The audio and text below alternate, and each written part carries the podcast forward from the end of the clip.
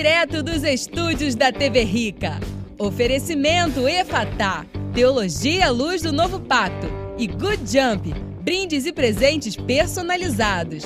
Começa agora na mesa podcast com Cristiano Miranda e nosso amigo Jefão. Hoje na mesa os convidados Elinda Rocha e a galera do Next. Fala galera, tudo bem? Começando mais um Na Mesa Podcast. Tô de volta aqui, marcando o território, Jefão. Isso aí. Porque foi só ficar de fora um programa que as mulheres que foram convidadas já mudaram, tiraram até o Ezequiel da narração. É, elas vêm falando que mulheres, o lugar da mulher é onde elas quiserem, É. né? eu já fiquei assustado. até- é. Fiquei assustado, mas é, a gente está de volta aqui e muito feliz de estar junto de novo com o meu amigo Jefão. Tamo junto. Fico muito feliz. Eu, é, não foi ruim é, participar do podcast com a, com a pastora Eliana. Eliana. Eliana. É, porque ela, ela não reclamava quando eu falava, entendeu? Porque o Kiko, toda hora que eu falo, ele fala assim, tá, tá interrompendo. Ah, você vai interromper de novo. Aí eu fico um pouco tolhido de participar do programa, né? Mas espero que esse tempo que você ficou no Japão lá, Ah, eu refleti muito sobre isso. né, porque... você ter assistido o programa. É, eu acho que eu tenho. Eu, eu percebi que eu como muito durante o programa e eu queria me reconciliar com você, te pedir perdão. Ai, cara, que bonitinho, velho.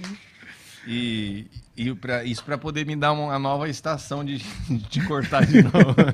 Então hoje eu vou tentar participar um pouquinho aí também, né? É, hoje eu acho que um tema que faz parte da tua vida, né? Você é filho de pastor. É, mas é, não sou Dá eu. um salve pro pastor Então, mas não sou eu convidado, então acho que não devemos... Não, mas é um, é um- é que teve assuntos nos últimos programas que eu vi que você deu uma boiada. né? Dei, dei. É, esse assunto realmente é sobre filhos de pastor, né? Inclusive o tema que colocaram é Meu pai é pastor, eu não. É. Né? Parece que vocês tiraram isso do- das frases que eu mais falava na minha adolescência. Tem outra né? frase que a gente ia soltar também que eu acabei escolhendo essa, achei que ficou melhor, mas a outra era assim: não me chamo filho de pastor. É isso, é muito bom também. É, porque tem o pastor, ah, quem que é outro? É o filho do pastor. Isso, é isso mesmo. Acaba Então, é. ficando uma pessoa sem nome, sem identidade. Então eu quero mandar aqui um salve, Ah. né? Pro meu pai, meu pastor, Osmar, que tá lá Nossa, assistindo. cara, a como você falou caipira agora. Pastor Osmar. É. Tá, com certeza tá assistindo a gente já aí. Um abraço. Muito obrigado aí por tudo. Eu, eu queria também mandar um abraço especial para os, os pastores lá do Japão. Tem gente que me mandou mensagem que acordou cedo para estar nos acompanhando. Bom dia pro pessoal. aí. Roberto, Nancy, Luiz Carlos, Margarete, meus amigos, todos que a gente teve junto esses últimos dias aí. E hoje vocês podem estar acompanhando ao vivo. Eu sei que agora é cedinho, mas nós estamos aqui à noite recebendo uma convidada para lá de especial, né? Para lá de especial. Hoje eu acabei de fazer uma live anunciando a minha, meu voto A sua pré. pré-candidata a deputada estadual, Quem será, hein? Zelinda Rocha. Aê! A onipresente Zelinda Rocha. Ela está em todos os lugares. todos os todas lugares. as lives, todos os vlogs, todos os vídeos, todo mundo da igreja abraçando ela. Milhares de seguidores. Ela tá demais.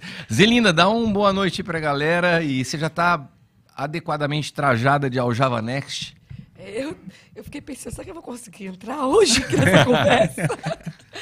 Ai, gente, tô meio acuada, porque eu acho que hoje eu vou ser um pouco zoada. Meio- Outra, outra vez que eu participei, tava só o Jefão com a Eliane e com a profeta Camila aqui, ele ficou bem acuado. É, fiquei- Juntamos nós três, o Jefão quase não de respirou volta, aqui. parceiro. Valeu. Mas hoje, hoje eles estão fortes e eu fiquei aqui bem em minoria. Um dia da caça, do caçador É. em Japão. Mas eu estou muito feliz de estar aqui novamente nesse programa, nesse podcast, para falar de um assunto que eu amo de verdade. Uma surpresa na minha vida que eu nunca imaginei, né? Não sou filha de ministros, não tenho na minha vida essa história para contar, mas o Senhor nos surpreendeu podendo contribuir com esse trabalho e tudo que Deus dá, tudo que Deus nos entrega, a gente se apaixona. E eu me apaixonei por trabalhar com filhos de pastores. E é uma- um aprendizado para mim, porque eu sou mãe, né? Sou mãe, sou pastora, meu marido é pastor e tenho meus filhos. Tem sido uma escola na minha vida. É, e, e, na verdade, assim, a, a ideia para quem está nos acompanhando hoje pela primeira vez, gostaria até de te convidar a nos seguir lá na- nas redes sociais, no Instagram. Tem um Instagram específico do Na Mesa Podcast, no YouTube também, o nosso canal. Tem vários, mas vários programas muito interessantes. O nosso podcast tem uma pegada um pouco diferente, que o foco é, da maioria dos podcasts é o convidado. O nosso é o tema. e o convidado ele faz parte do tema.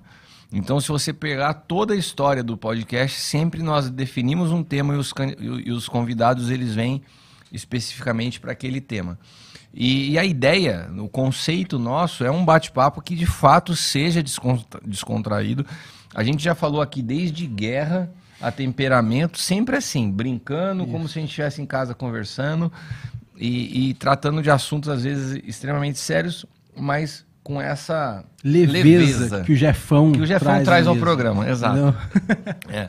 E hoje a gente vai tratar de um assunto que é, você pode ter duas óticas dele. Pode parecer um assunto é, aparentemente pesado, mas pode ser um assunto que a gente consiga adequar a tua visão para ver que ele pode ser leve, que é o assunto do ministério dentro do, da realidade familiar. Os pais que são pastores lidando com seus filhos e muitas vezes a, a dificuldade que a gente tem de entender que o ministério é nosso e não dos filhos. Né? Eu também sou pastor, minha esposa, tenho filhos aí adolescentes, jovens, e a gente consegue perceber muito isso. E hoje nós vamos tratar do Aljava Next, mas antes de eu falar do Aljava Next, eu quero falar para vocês um pouquinho do Aljava. Inclusive, nós tivemos um podcast falando do Aljava, né? Ou não? Não lembro. Não, a gente teve um sobre filhos que foi que antecedeu a conferência é, Paternidade Espiritual. Né? Foi a conferência do Aljava, né? Isso. Mas o Aljava é um trabalho, é um projeto que nós temos aqui na casa de cuidado de pastores. Né? É um trabalho que já tem há muito tempo. E hoje nós temos vários pastores que caminham perto, sendo cuidados, sendo acompanhados, não nos seus ministérios, mas nas suas vidas suas casas, seus casamentos. E de um determinado momento, o Senhor nos inspirou com a ideia de ampliar esse cuidado e cuidar também dos filhos dos pastores. E por isso ao Java Next, a gente cuidando dos pastores e da próxima geração, que é o Next. Por sinal, se você estiver vendo aqui ao vivo, no, no próximo sábado, dia 6 de agosto, nós vamos ter o nosso próximo ao Java você está convidado para vir, trazer teu filho e participar conosco. Né? E eu queria já iniciar, Zelinda, falando um pouquinho para você é, com isso. Como foi para você quando a gente é, começou com essa, com a ideia, com a possibilidade, a gente percebia os pastores chegando e, e nos aconselhamentos era muito comum é, esses conflitos que aconteciam nas casas, né? Os pastores muitas vezes enfrentando a realidade que seus filhos é, se distanciavam do ministério, da igreja, e eles se sentiam assim é, culpados, não sabiam como lidar com a situação. E dentro desse cenário, é, a gente começou a trazer os, dos pastores que nós já cuidávamos, nós já os filhos para participar das reuniões. Qual, como foram as suas primeiras impressões assim quando você pegou aquela moçada chegando, é, vivendo essa realidade. Os pais, pastores de ministério. E, e, qual foi a sua primeira impressão quando você se deparou numa primeira reunião do Aljavanex com os filhos dos pastores? Foi bem, vou falar surpreendente, porque eu tenho na casa, sou líder aqui no Sonho de Deus, de jovens e adolescentes, e Deus agregou a nós, jovens e adolescentes, filhos de ministros, oriundos de ministérios ou gerados aqui.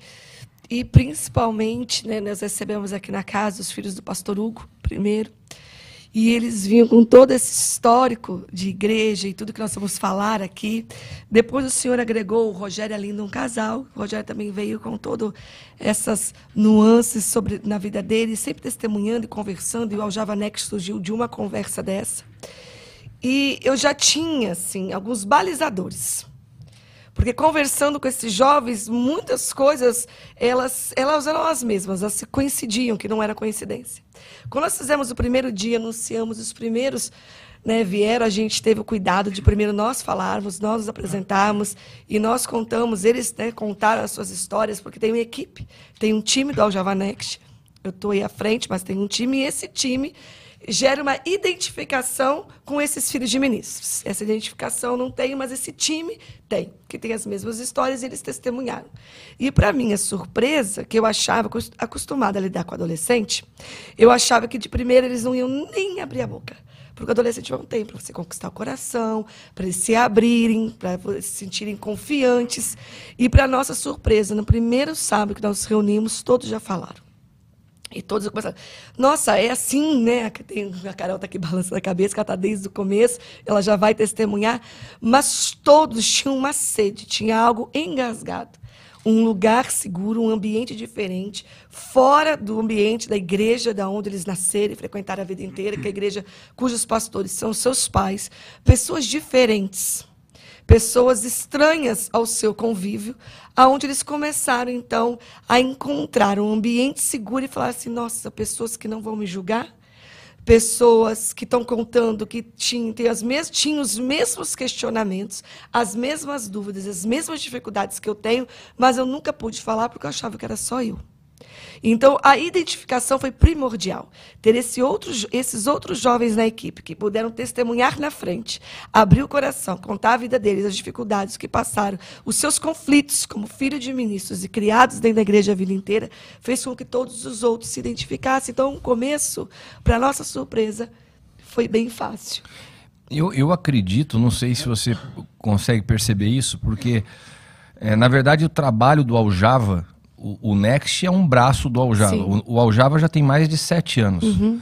E, e, essas famílias, elas já foram abraçadas há muito tempo. Sim. Então, esses filhos de pastores, eles já percebem assim que os seus pais passaram por, por um processo né, de acompanhamento, de cuidado, aonde eles perceberam esse lugar de confiança. Eu acredito que eles chegaram e eles falaram assim: nossa, eu sei que esse lugar é um lugar seguro porque meus pais estão sendo cuidados. Eles ouvem falar em Eles casa. ouvem falar em é, casa. Mas tem um parêntese tinha uma preocupação. Né? Todos eles chegaram, por outro lado, como é um ambiente que o pai chegou primeiro, e eles é. estão acostumados que tudo que eles falaram, um pouco eles falaram na vida com uma liderança, com outro pastor da igreja, com um líder ah, não, de jovens, eu, eu, eles chegaram nos testando. chegou e nos pais, né? Todos. Falavam, eu tenho uns casos tão engraçados. Hoje, já não, eles conhecendo... queriam saber se o que eles iam falar ali não ia chegar, chegar nos pais. Exatamente. Mas o que eu estou querendo dizer, é. isso eu entendo. O que eu estou querendo dizer é o seguinte: há uma construção já pronta de um Sim, ambiente que não era religioso e seguro. É. E daí eles, na primeira reunião, o que eu acredito que vocês conseguiram foi transmitir a segurança que o que fosse conversado Exatamente. ali entre vocês era entre vocês. Foi o primeiro maior desafio. É. Que nós enfrentamos. E eles agora viraram nossos amigos. É. Então agora eles dão risada e contam, eu te testei. Eles falam assim, Rogério, eu te testei. Eu falei só uma coisinha, fiquei esperando ver o que, que ia rolar na minha casa para ver se meu pai ia cutucar aquele assunto, se me chamar para conversar. E eu fiquei falando, mas não fala nada, será que é isso mesmo? Todos eles, Cristiano, é impressionante. Todos é, eles falam. Característica difícil de pastores, né? Astutos. Astutos. mas todos eles falam que eles têm o hábito de testar. Né, a Letícia é um caso bem interessante, que eu acolhi a Letícia dentro da minha casa. Primeira vez, você falou para os pais dela, né, para o Hugo Ledi, quando você conheceu o Rafael e a Letícia, você falou para ela, você conhecer a pastora Zelinda. E eu estava com um bebê pequeno e entendi a urgência e eles foram na minha casa, uma dupla de irmãos. E aí eles chegaram na minha casa um dia, nós conversamos, e agora, que somos tão próximos, ela falou assim, Zé, aquele dia eu te testei. Aquele dia eu falei pouquinhas coisas. E eu fiquei na expectativa do que aquelas pouquinhas coisas, do que ia acontecer, do que os meus pais vão falar. E eu vi que passaram os dias. Aí depois eu falei mais uma coisa. E ela falou assim: eu passei meses te testando. Até realmente abrir meu coração, porque eu tinha certeza que você ia falar para o Cristiano e o Cristiano ia falar para o meu pai. Que você ia falar para a Leila e a Leila ia falar para minha mãe. Mas eu vi que não. E aí nós ganhamos o coração dela, hoje ela está liderando esse trabalho com a gente, e assim tem sido. Primeiro eles nos testam, depois eles percebem que é um ambiente seguro. Hoje está mais fácil, porque quando os outros novos chegam, todo sábado tem novos. Eles já veem o resto, já tem um ambiente seguro, porque eles já veem a confiança que os outros estão depositando, então eles já vão, entre aspas, no mesmo embalo. Agora tá, já, já chega mais. O ambiente já está preparado, o ambiente já foi formado. Nós já estamos aí com quase um ano, meses. Tem um ano já? perdi tempo. Já tem mais de um ano. Então, hoje a gente tem um grupo de base forte.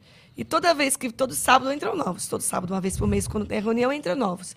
E esses novos já se encaixam nesse ambiente seguro, está super tranquilo. O Tiago, o, o, o, Neto, o Rafa, vocês têm um vídeo que está no jeito aí, né, do, do pastor William. Eu queria que daqui a pouco a gente soltasse, porque a história do pastor William pode já ser um pontapé inicial para a gente conversar por causa da seguinte situação. É, a filha dele começou a, a se abrir com você. Foi. Vários conflitos que ela estava vivendo. E eu lembro que você compartilhou comigo. Sim.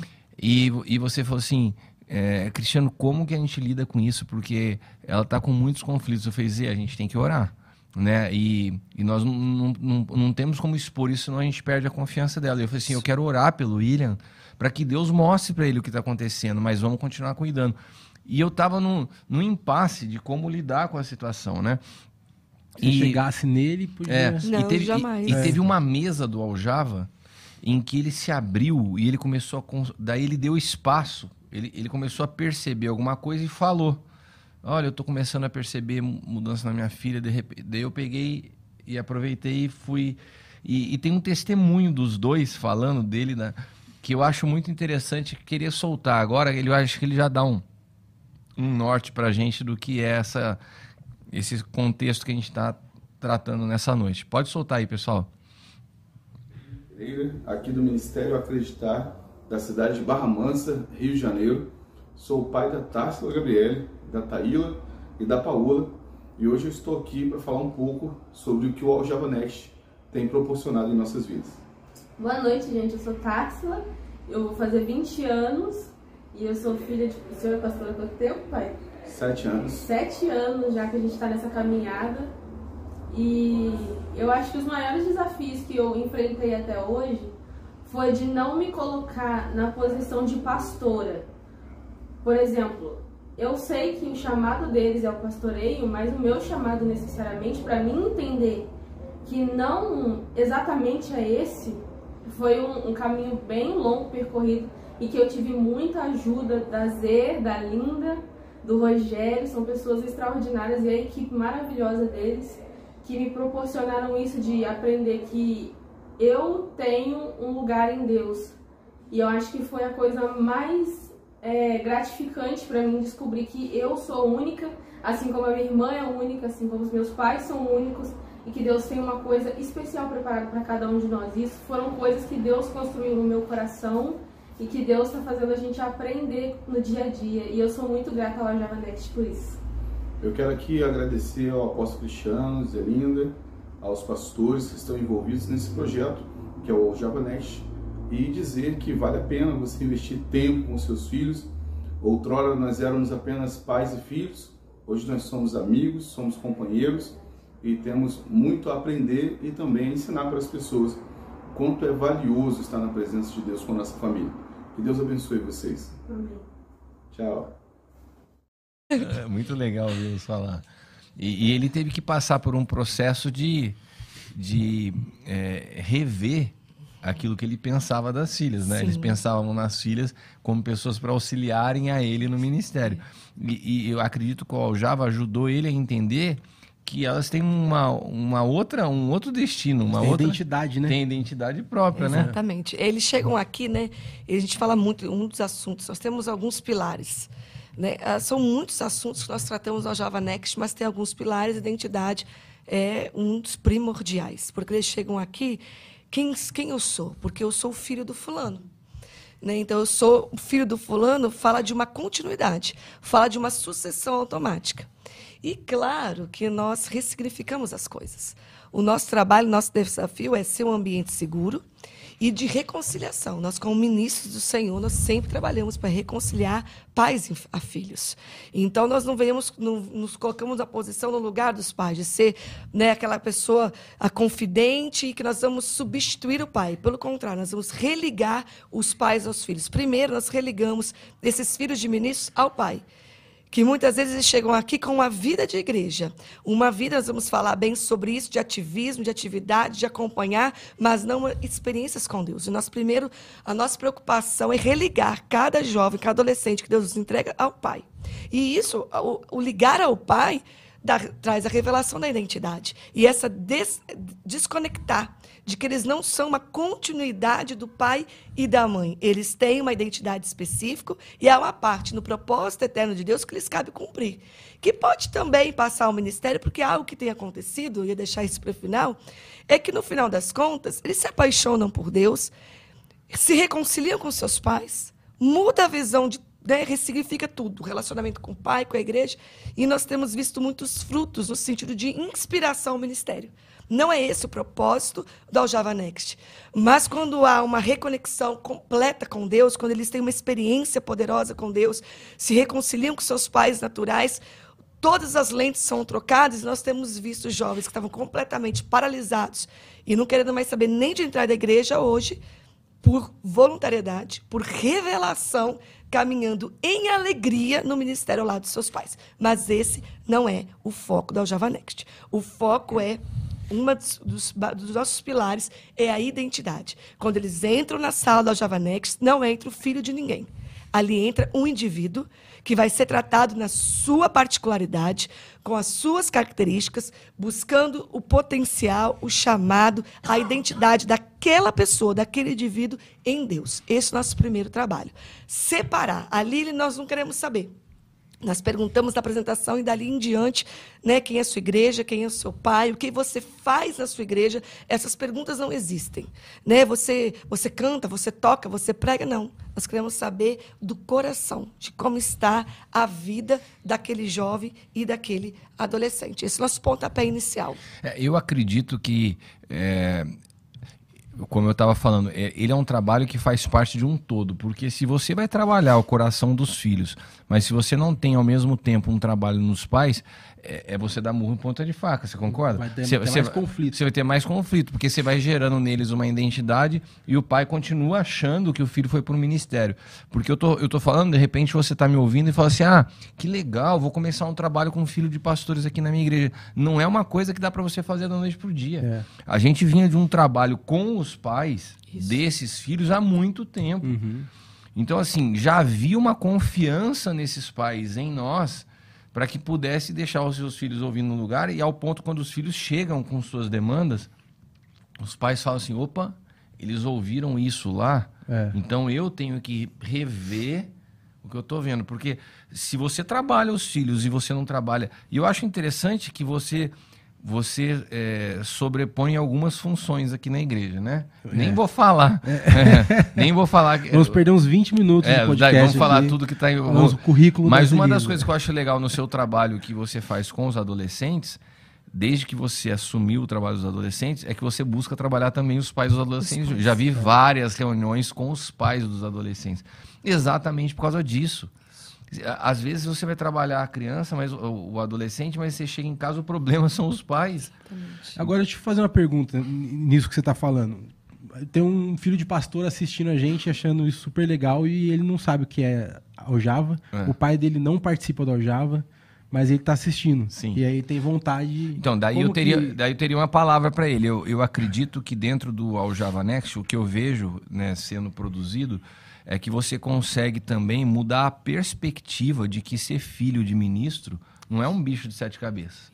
O filho de um médico, o filho de um político, também enfrenta demandas na vida. E que às vezes a gente vê muito comum adolescentes e jovens é, é, transferirem todos os seus problemas Isso. em- e, e responsabilizar os pais. Quando você ajusta a visão do jovem e do adolescente, que ele começa a entender, se colocar no lugar do pai, você o ajuda independente do pai estar passando por um processo de mudança. Já há uma ajuda, já há muita melhora. Né? Agora, quando esse trabalho pode ser feito nos dois aspectos, fica muito mais completo. Eu acho que nesse sentido, então, quem está nos assistindo. É, é que a, a pergunta é como chegar, né? Tipo É, assim, às vezes o chegar- pai dele não, não é do Algeva. Aí É, mas, por exemplo, vamos, vamos imaginar que você é filho de pastor e é aqui da região. Né? Você é daqui da região, filho de pastor, e falou, pô, queria muito. Você pode vir na reunião do Aljava Next, bate aqui no sábado, aparece aqui e fala assim: ó, vim participar da reunião do Aljava Next. Né? Tem gente vindo para cá nas nossas reuniões do Rio de Janeiro Sim. até Ribeirão Eles que Preto. acabaram de falar, né? Vem de É, vem lá de Barra Mansa. tu- uma vez por mês. Hã? Eu queria chamar então aqui para ir, pra ir enriquecendo, a mesa. Enriquecendo que- a mesa. Vou chamar aqui o pastor Rogério. O Rogério foi, foi desde o início, eu lembro da primeira conversa. Pode entrar, Rogério. É, a primeira conversa que eu tive com o Rogério foi, o, foi algo que queimava no coração dele, porque o Rogério hoje é pastor, mas ele caminhou muito tempo como filho de pastor e vivenciou tudo isso e ele começou a, a queimar com isso, assim, falou, caramba, eu queria fazer alguma coisa e ele veio falar sobre isso comigo.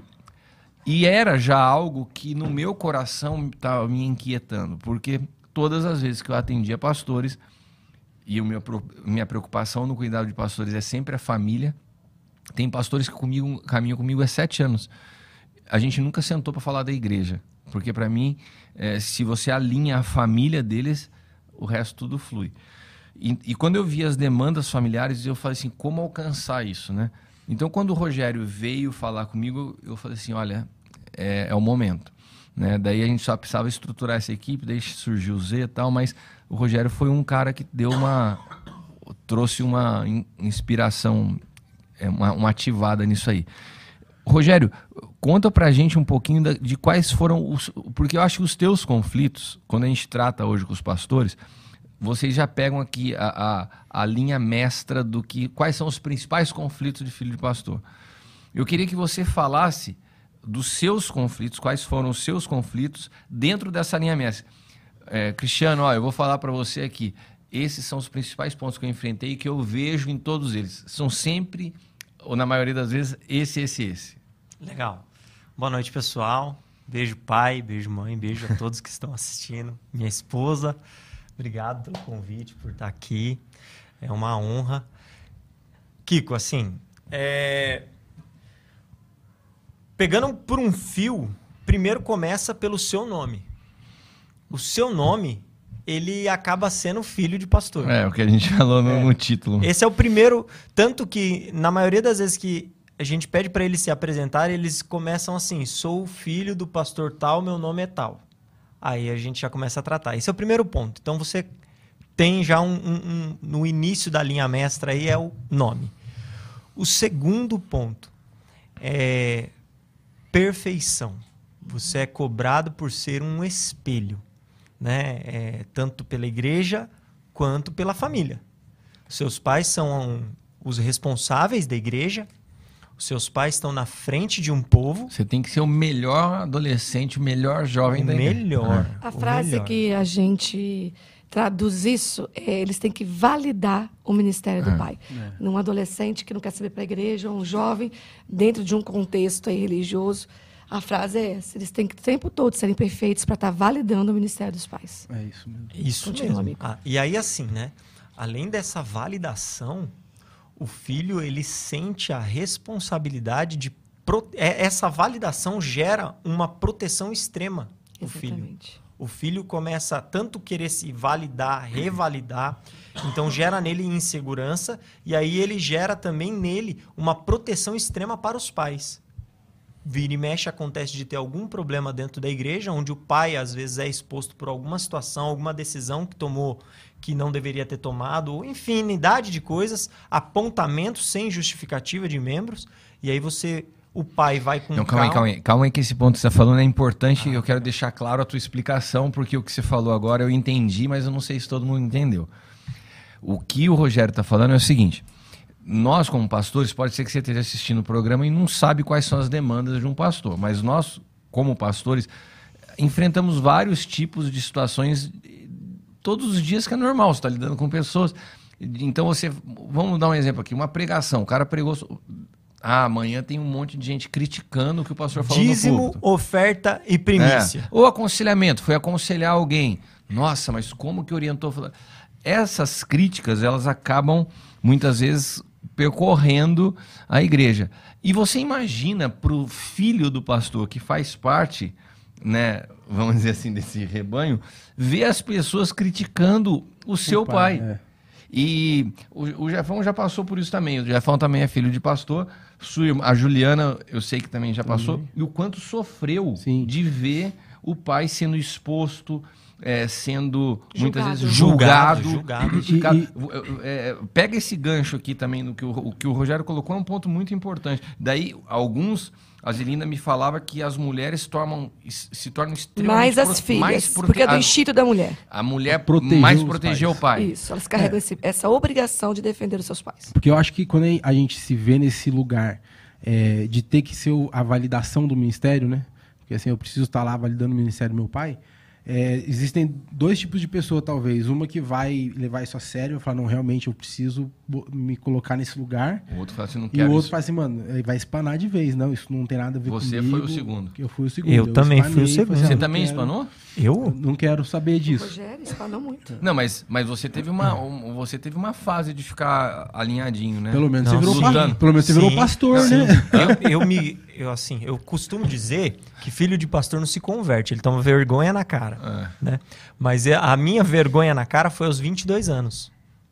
Que eu entendi o que Deus tinha pra minha vida, pra minha casa e pro meu chamado. Mas então Mas tem tempo pro Jefão ainda, né? Dá pra você, É, eu- você tomar vergonha na cara. até 36. os 22 anos, eu era tudo menos filho de pastor. Então, mas aí... E quando eu falo Mas Pelo- toda pelo aquela menos- história que eu sei da sua vida é até 22? Até os Você 22. fez muita coisa até Intenso, 22? então, rapaz. Ah, Muita coisa. Até 22? Até os Eu tô 22 quase de anos. caído, né? Até os 22 anos. Você era novo. 5 horas da manhã Quantos no meu tá, quarto. Jefão? Eu tô com 36, eu saí, assim, Você- eu o, o saí Jefão, da o igreja... Jefão parou de. Você falou ele 22, né? O Jefão até os 35 e meio.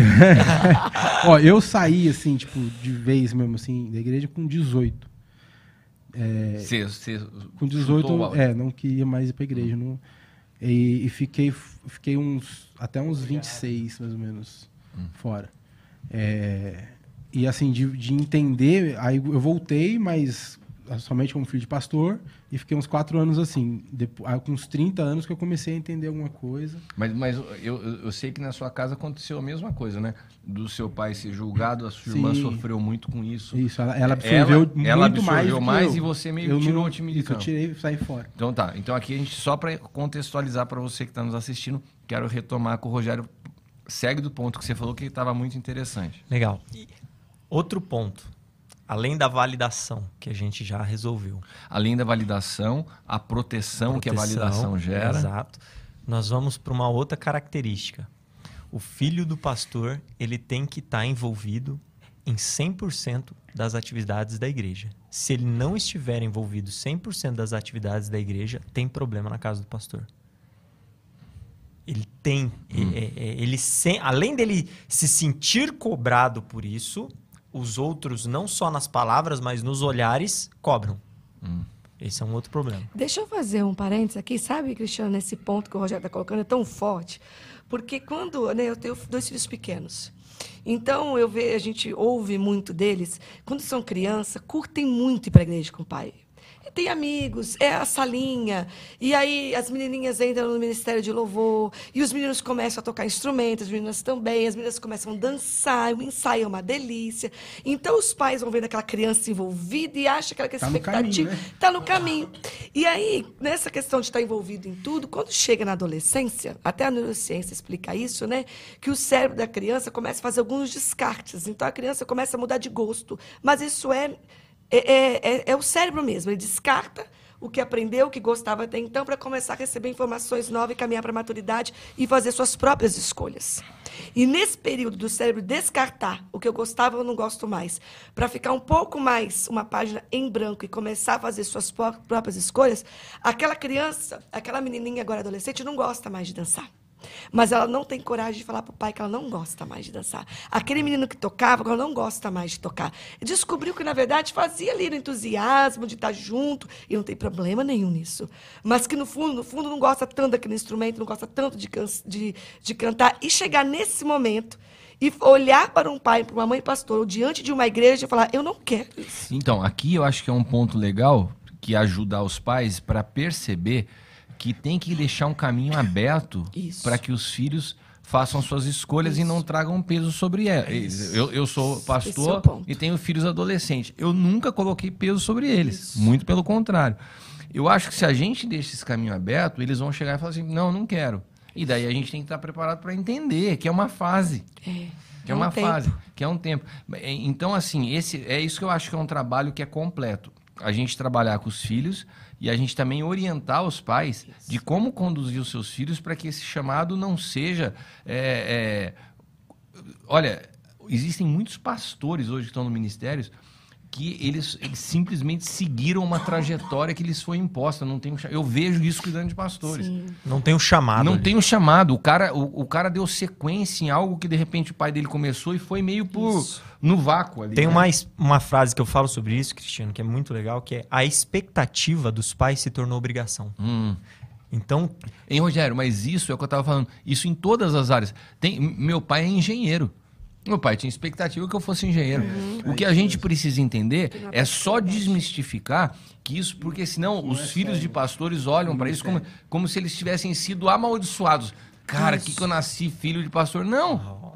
Em todas as áreas, é, você lidar com a expectativa do pai precisa de sabedoria dos pais e dos filhos. em Isso, e a gente trata muito, a gente conduz ao Java Next, né? a um- tem que ser uma revelação pessoal e pela graça de Deus, ele está nos dando graça para isso, de que é uma honra ser filha de ministro. Exato. É uma honra. Só que isso é, uma- é um- é com o tempo, porque É. precisa haver uma cura para chegar nesse É lugar. isso.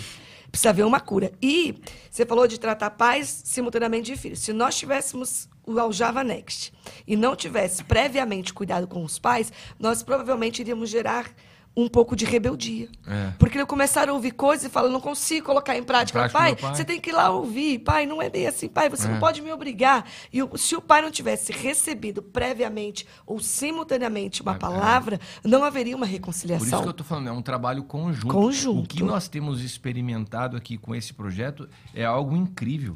É. É, sabe, para todos os lugares que eu vou, eu tenho vontade de estender isso, porque esse trabalho é muito completo, né? Sim.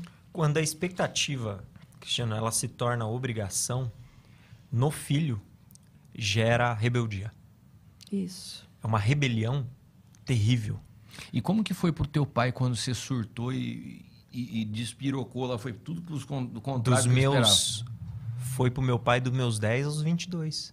10? É. Eu não aceitava mais ser filho de pastor. Dos com 10 anos de idade? Dos 10 anos. Meu pai se converteu, eu tinha exatos 6 anos de idade. Com 10 anos você já surtou? Com 10 anos eu não aceitava mais ser chamado E daí como que ele pastor. reagiu com isso? a gente não tinha um acompanhamento e um cuidado. E gerou conflito em casa. Ah. Meu pai esperava algo de Vo- mim Vocês se distanciaram um do outro, né? totalmente. E hoje eu vejo que Deus preparou tudo isso para que eu tivesse mais tempo para remir toda a história que um dia eu manchei com as feridas que eu tinha abertas sobre isso. Eu era tão machucado com isso que por onde eu passava, eu costumo dizer que o meu sangue espirrava nas pessoas das feridas abertas de- ao longo desse tempo. E com isso, eu acabava ferindo muito os meus pais. Lógico. Demais. Ah. Então, quando eu aí assim, aí tem um outro lado que a gente vai chegar mais pra frente, mas nesse tempo a rebelião habitava em mim. Qualquer coisa que meu pai falasse não, na minha mente gerava um gatilho de eu vou fazer contra Querendo ou e- não, é. querendo ou não, Ah, isso é tão comum. É triste. querendo ou não. e tem Fazer um outro pra ponto também que eu acho que pode acontecer de, de pessoas assim que. De pastores que, que sabem até que o filho tem uma vida dupla, né? Ah, você vai E puxar um passa pano. muito bom. Né? É. Porque assim, ah, não tem problema você ser Desde isso aqui, aqui desde que lá na igreja você esteja Então, puxa, alinhadinho. vou, vou puxar uma entendeu? palavra aí, ó, Kiko, já estou até fazendo seu trabalho, hein? Pode. Vou puxar uma palavra aí que são as máscaras. Eu não conhecia isso. O Rogério trouxe isso. E o Bob depois vai falar, ele também tem uma experiência com isso, e a maioria. Essa questão, eles já sabem, eles dizem, vou deixar o Rogério falar, eles já sabem.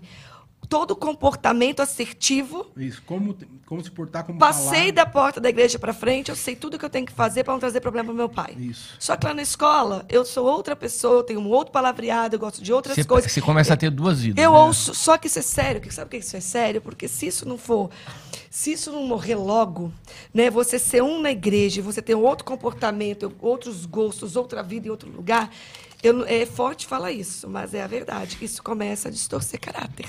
É.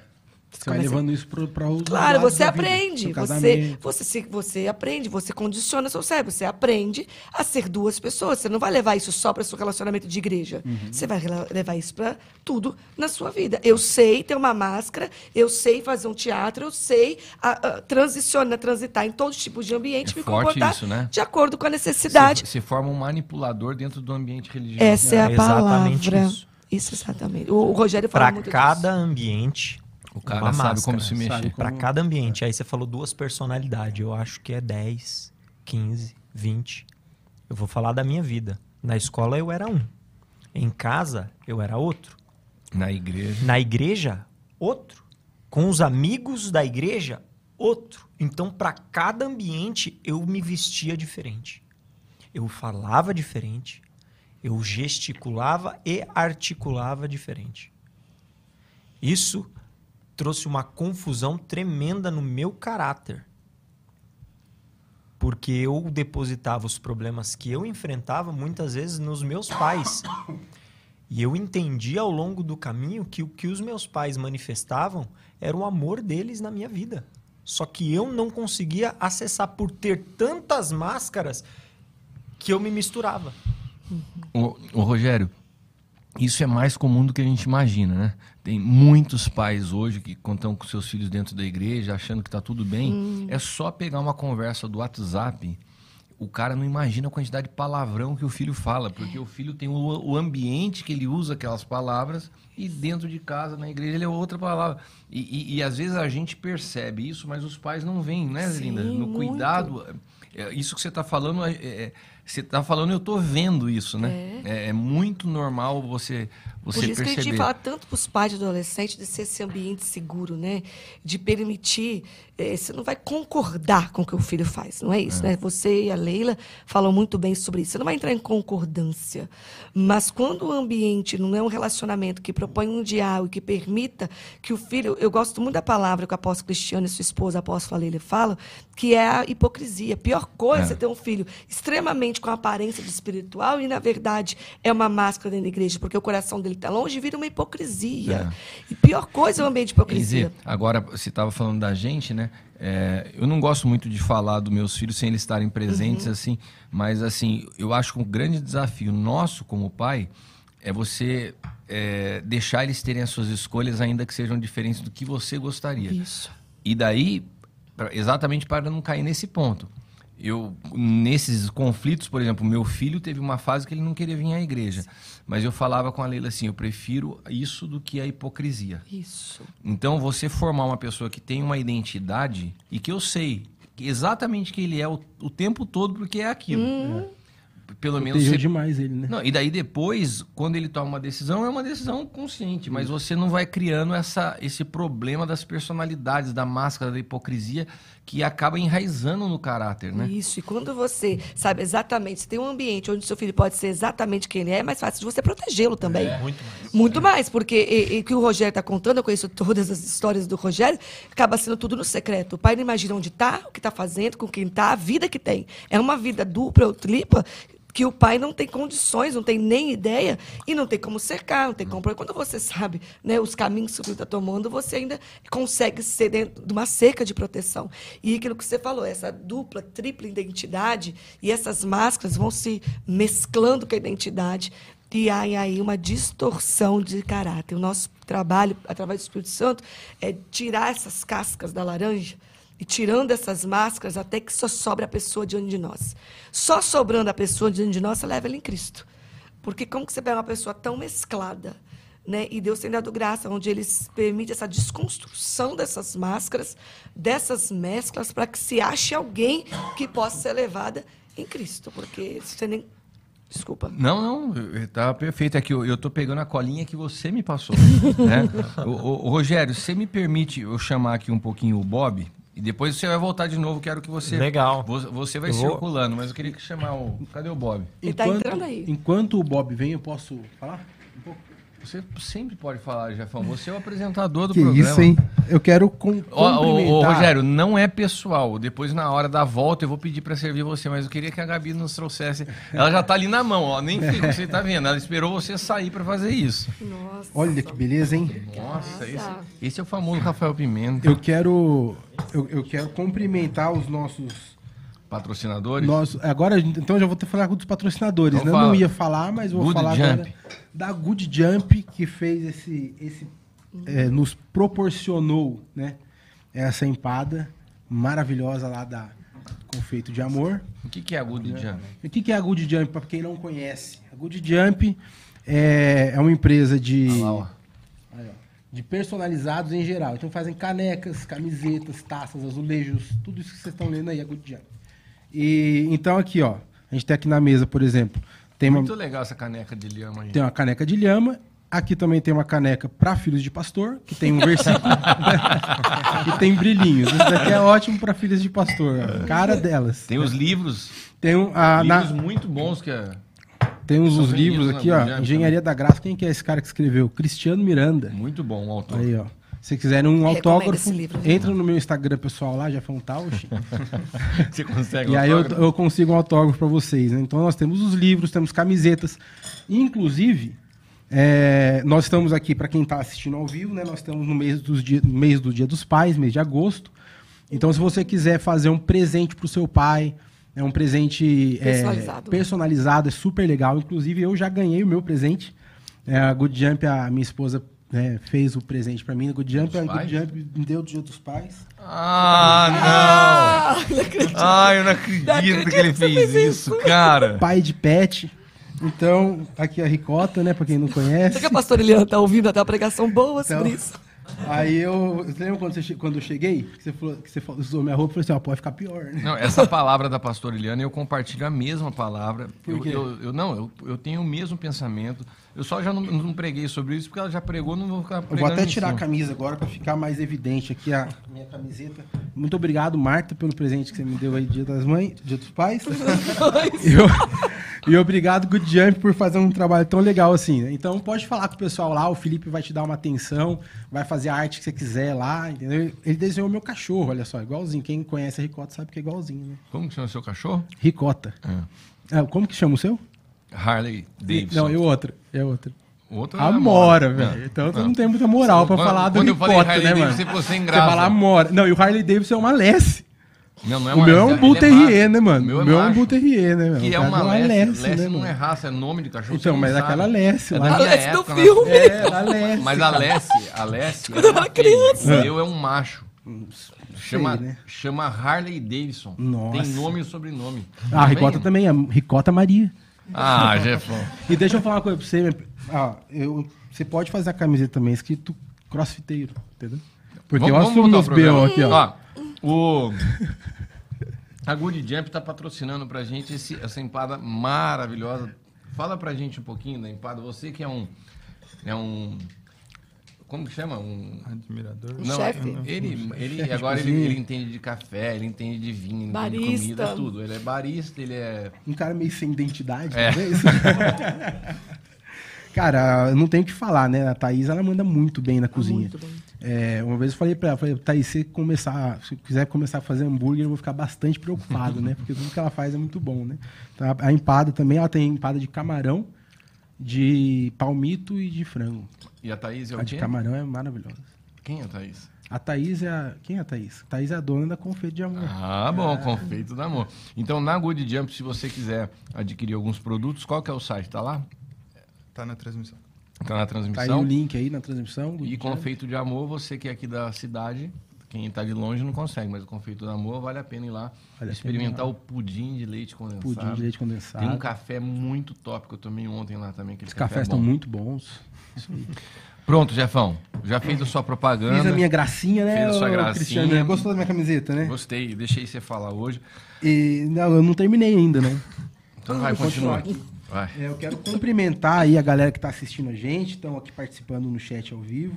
Então, se você está aí acompanhando ainda, não se inscreveu no nosso canal, se inscreve aí, aperta o sininho, faz essas coisas todas, compartilha esse podcast aí com todo mundo que você conhece, todos os filhos de pastor que você conhece, chama eles para assistir. E eu preciso cumprimentar uma pessoa que está aqui também. Eu falei do pastor Osmar, mas além de ser filho do pastor Osmar, eu sou filho também da pastora Alvani. E ela tá aqui assistindo, então um abraço pra minha mãe, pastora Alvani. Essa daí é do Reteté, viu? Pastora da Canela de Fogo. Você já né? viu que o nome da sua mãe no YouTube é muito legal? Não, como que é? É Alvani, boa noite, que bênção. Ela é muito pastora, né? E a pastora Então, eu quero- é minha amiga. Quero mandar um beijo pra senhora, pastora. Uma nordestina arretada no Senhor. Fica Pastora. Alvani, ela começa a orar, o chão já treme. Né? Já, já. Ela, já- ela levanta a mão assim, fechou o olho, você já fica tudo arrepiado. É poder no espírito, Um beijo pastora pra Vani. pastora Vani e pro pastor Osmar. Vamos então voltar? Vamos voltar, Vamos, né, então. Jefão? Já Vamos, né? acabou, Chega, né? Chega Já acabou gracinhas, essas né? gracinhas. Eu quero falar com o Bob. Porque o Bob tem uma história que eu acho muito interessante e que me preocupa muito hoje, não só nos filhos dos pastores, mas no que eu cuido, que são os pastores, que é o ativismo religioso. Tem pastores que já perderam a sua vida com Deus há muito tempo. Eles estão no piloto automático, né? Aprenderam a fazer, a- a- aprenderam a fazer o que a gente chama de igreja.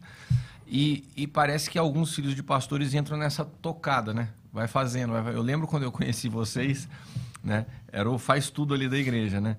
Só que às vezes o coração já estava distante há muito tempo. Eu queria que você falasse um pouquinho sobre essa situação do ativismo sem, sem vida com Deus. É, é, bom, queria agradecer por Agora é um homem casado, né? dar um, É. dar um tchau pra minha esposa. É, velho. Que aguento. Quem te viu, quem te viu, quem te vê, não. Mas dar uma bo- boa noite pro meu pai, pastor Hugo, que já esteve aqui no, no, do Aljava, né? É, sobre esse assunto, vocês já abordaram um pouco, né? Que é a questão, o filho do pastor, ele já começa na salinha, aí na salinha, lá na salinha você já tem que se destacar, aí na salinha, como você é criança, já automaticamente já começa a dar aula para as outras crianças, aí chega nos teens, é a mesma coisa, aí nos jovens, é o, é o jovem mais ativo, tem que fazer tudo, né? E ainda mais que a gente era uma igreja razoavelmente pequena, né? É, então é, era o cara que estava responsável pelo som, mas também era o cara que estava responsável pelo data show e fazia tudo isso, né? E, e, na verdade você acaba fazendo isso por uma simples, um, você vê que seu pai está sobrecarregado, né? E daí você fala assim, cara, o que, que eu posso fazer, né? Ah, é, é cuidar, é abrir a igreja, é arrumar as cadeiras, é, é o que, que eu posso fazer para deixar o meu pai mais livre o possível. E você acaba fazendo isso, poss- é até que é uma atitude boa, né, possamos dizer, né? Porque eu quero ajudar meu pai. Mas não tem nada de, de Você falou de Deus quando tava na nisso, salinha, né? pior eu que quando tava na salinha, eu era um menininho de terninho, entendeu? Eu não ia de roupa normal de criança. Eu ia de roupa de mini pastor. Eu ia de terninho, gravata borboleta e suspensório. Muito obrigado, pastor Alvani, Ai, que dó. pelo trauma. Mas o Bob conta umas histórias, né, Bob, de que todo mundo podia correr na igreja. Se você corresse, É, não, eu não podia. Isso era eu colocar o pé pra fora, isso criancinha, né? olhar, já parava, já, porque tinha que ser aquele, ou possamos dizer assim, o, é o que o Rogério falou, né? A referência, né? Não pode errar, tem que ser perfeito. Ô, Rafa, e, te- e deixa eu te perguntar uma coisa. Você via seu pai ali ministrando na igreja e tal, não dava um friozinho na barriga de falar assim, caramba, será que eu vou ter que segurar a bronca e ser o sucessor disso aqui? Eu vou ter que ser o pastor da igreja um dia? Você você passava isso na cabeça também, não? É. O filho do pastor carrega isso? Quando eu, quando eu me vejo, eu não tenho liberdade de escolher outra coisa. Eu quero ser é, administrador, advogado, médico. Pô, será que eu vou ter que ser pastor? Vou ter que assumir isso com meu pai? Isso dá, passa dentro de você, é conversado dentro de casa. Ó, filho, papai tá fazendo isso aqui, é sei que vai tocar depois. Tem alguma coisa nesse sentido, não? Então, é, na minha história não teve isso, mas assim, você sente isso, né? Eu, pelo menos. E, e é interessante que uma coisa que sempre falavam, né? Ah, filho de pastor, pastorzinho é. Não é. Pode ficar tranquilo que não é. Filho de pastor, Adãozinho é. e, e que nem chamar. Nossa, odiava, odiava quando falava pastorzinho. Nossa, como odiava. Mas é. Opa, Bruno, né? Você, é, você, as pessoas em volta vão, vão criando esse clima, sabe? Nem era o meu pai que colocava É, essa essas pressão. brincadeirinhas, né? E, e ministério era algo que passava longe na minha cabeça, sabe? Tipo, era algo que eu tinha revertério, não queria.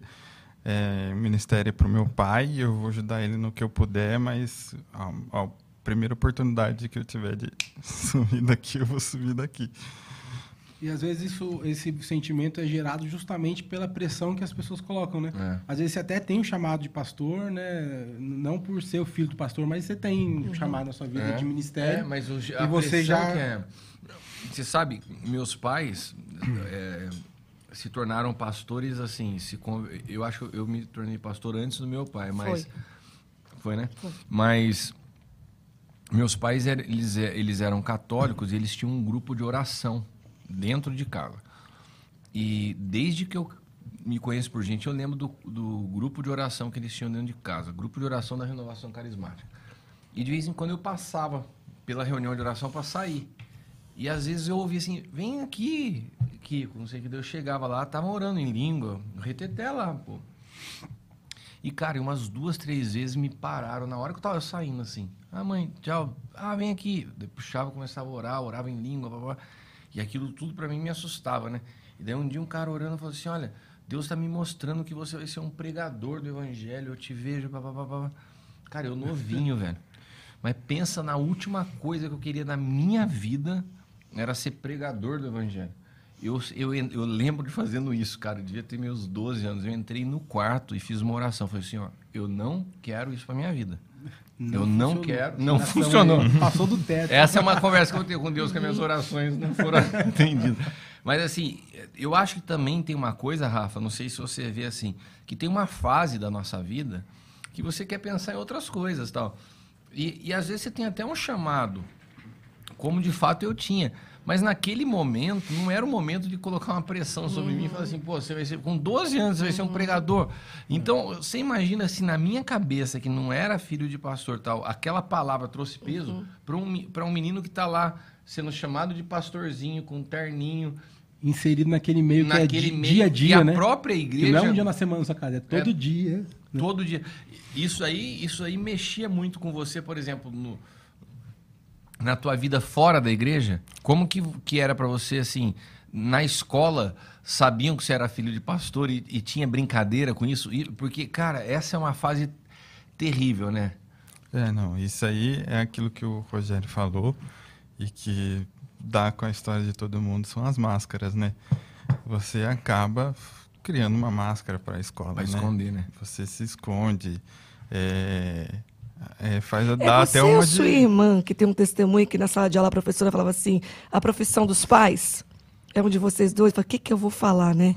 Que um pai é isso, pai é que tinha medo, porque... Ah, meu pai é pastor. E vai ficar rotulado, né? Tipo assim, não o problema do pai ser pastor, mas vamos olhar pra com a você, Letícia, a Letícia. Letícia, né? Da- vai virar um escola. crentinho, né? Aquele dia da escola que tem dia da profissão, vai ir vestido da profissão do pai. Aí bota um terno criando a Bíblia atrás. É, mas você acaba, né? Quando você não tem, possamos dizer assim, é, não, não vou querer dizer que não tenho cuidado dos pais. Eu tive cuidado do meu pai, mas assim essa parte de ter o cuidado com o filho, né? De dessas coisas de ministério. Eu acabei na escola, eu tinha alguns descobriam, né? Mas quando eu descobri, eu eu já falava assim, não, não fala não, ou coisa assim do tipo por, por ter medo desse rótulo, né? Às vezes tinha alguns amigos na escola que era da igreja. Aí, quando eu via que eles já tinham uma atitude que eles não tinham na igreja, daí eu já, já colava neles porque eu não queria parecer que eu era cristão, né? Mas já teve vezes de... Teve uma vez que apresentar, apresentei um trabalho junto com um amigo meu e daí é, não, a gente não foi muito bem. Aí meu amigo pegou e virou e falou assim: ora pro seu Deus pra gente tirar nota. Mas você sabe, deixa eu. Tem algo que o Espírito Santo está trazendo aqui, que eu conheço essa história do pai dele, dele que a gente ama muito, tem o privilégio de caminhar perto, e que coincide com muitas histórias de muitas famílias de ministros. E que, casado com toda essa história de cuidar dos pais, cuidar dos filhos, ver o entendimento que nós temos e a gente tem conseguido impartir, não somos só nós, na Igreja de Cristo hoje, tem se levantado, entendido, né, essa que não há esse descasamento do secular e do espiritual. Então eu sei, porque eu conheço a história do seu pai, muitos filhos de ministros cristianos são criados num ambiente onde ser espiritual, quando você for adulto, é você ser um ministro. Faltava esse entendimento, foi roubado da igreja, de que você pode ser um médico e isso ser um sacerdócio. Então o pai, não é, não é como o pai dele, obviamente a gente conhece a pessoa maravilhosa, mas o pai dele é um homem que tem um testemunho de que foi tinha o sonho de estudar, de que foi tirado por ser um pastor. Então ele acaba reproduzindo de que você ser um adulto espiritual e você servir a Deus com a sua vida, você tem que ter um ministério. Hoje tem esse entendimento, a igreja de Cristo está tendo, e a gente imparte isso com os pais, de que se o filho É. quiser ser um juiz, isso é um ministério. Isso é, não está entre os cinco graças é ministeriais, que, mas por um pastor saber que um filho que vai ter uma carreira profissional, ele pode ser um grande homem de Deus Isso. nessa carreira. Porque para o cara, homem de Deus vai ser pastor. Isso, como um jurista, como alguém na área da saúde, como um cientista, em toda, se ele tiver precisamente daquilo que Deus chamou e desenvolver as habilidades, o talento que Deus depositou nele, ele vai ser um homem espiritual e servir a sua geração naquilo que o Senhor depositou num caminho profissional. Tem, a maioria das profissões exercidas de acordo com a vontade de Deus, né, profissões santas, de acordo com a vontade de Deus, elas são sacerdócios. São para exer- exercer justiça, para manifestar o reino de Deus. E nós temos esse entendimento, e você, Cristiano, tem ensinado para os pais sobre isso. Isso ajuda muito os pais tirarem essa carga. E isso, e os filhos, reis e sacerdote. Então, os filhos hoje estão tendo a possibilidade de abrir um leque. Né? E aí fica até mais fácil. Será que eu não sou um pastor também? Né? Porque eu posso ter. Mas eu queria tanto ser um engenheiro, eu queria tanto fazer robótica, mas eu não posso, eu tenho que ser um ministro, por que não uma coisa descasada da outra, por que não as duas coisas? Então, esse entendimento desse posicionamento da igreja nas áreas de autoridade, e que isso é um chamado de Deus, a igreja exercer governo, tem aberto um leque de um entendimento que não há descasamento, tudo é espiritual. Não tem vida secular e vida no espírito. Nós somos espirituais e manifestamos a vida do Filho de Deus aonde nós estamos. Esse é o nosso chamado, revelar o Filho, promover justiça, as evidências do reino, justiça, alegria e paz. E isso, com todas as profissões, se é possível manifestar. É, eu acredito que a gente está vivendo uma época do evangelho com um pouco mais de clareza, né? É, quando eu me converti 25 anos atrás, a visão era mais restrita. Eu ouvi várias vezes, assim, eu estava na faculdade, olha, você tem que deixar a sua faculdade porque você tem um chamado. Como se as duas coisas competissem. E eu acho legal o Rafa tá falando aqui, como você falou, a gente conhece bem a família dele, o Hugo, Leidir, que são... é, eles chegaram, né? Eu comecei a cuidar deles no Aljava e você vê que duas pessoas com um coração maravilhoso, Sim. né? E por que que é bom falar deles que estão aqui perto? Porque a pessoa pode ser boa, pode ter um coração maravilhoso e isso não a é, isenta de errar com os filhos. Por quê? Porque a religiosidade ela cega. Então, quando o Rafa fala cheio de dedo, porque eu sei que o cuidado que ele tem com os pais, assim, ah, não tinha cuidado. Depois ele fala, não, tem cuidado, ele não sabe como colocar. Na verdade, assim, ele tinha todo o cuidado do jeito dele. É. E é um cuidado que nos impede de ajudar os nossos filhos, porque na nossa mente religiosa, né, colocá-los no caminho é, do Senhor é colocá-los para mexer no retroprojetor da igreja. É, é, fecha, Isso. daí, isso é Ensina colo- a criança no caminho que deve andar. É isso aí. E é assim Então, eu hoje, assim, a gente convivendo com a tua família e vendo quem é o Hugo hoje, com certeza, se ele hoje estivesse cuidando de você como um filho, ele cuidaria diferente. É a mesma coisa que a gente fala, por exemplo, do apóstolo Hélio. Quem é o apóstolo Hélio hoje? Quem foi o apóstolo Hélio como pai da Leila com 10 anos de idade? Isso- a a gente vai- crescendo em Cristo, vai amadurecendo e vai percebendo que algumas coisas a gente faria de forma diferente. Então, é, o que eu vejo no exemplo do Rafa, que ajuda quem está nos assistindo, é que você. é, ninguém está falando contra a tua vida, pastor. Pastores muito bem intencionados, homens de Deus com coração incrível, como é o caso do Hugo. Na maneira de entender o Rafa, não conseguia, porque a visão dele de igreja era muito limitada e restrita. Né? E o Aljava foi muito importante para nossa família, né? Como um todo. É, eu falo que se não fosse o Aljava, eu não saberia onde eu estava hoje. Porque provavelmente eu ia me perder em alguma coisa. Mas através do Aljava, a gente chegou aqui, a gente acabou vindo para o sonho de Deus. E no sonho de Deus sendo cuidado, né? Tendo um cuidado. A gente foi a primeira vez na casa da Zelinda e daí em diante a gente foi sendo cuidado.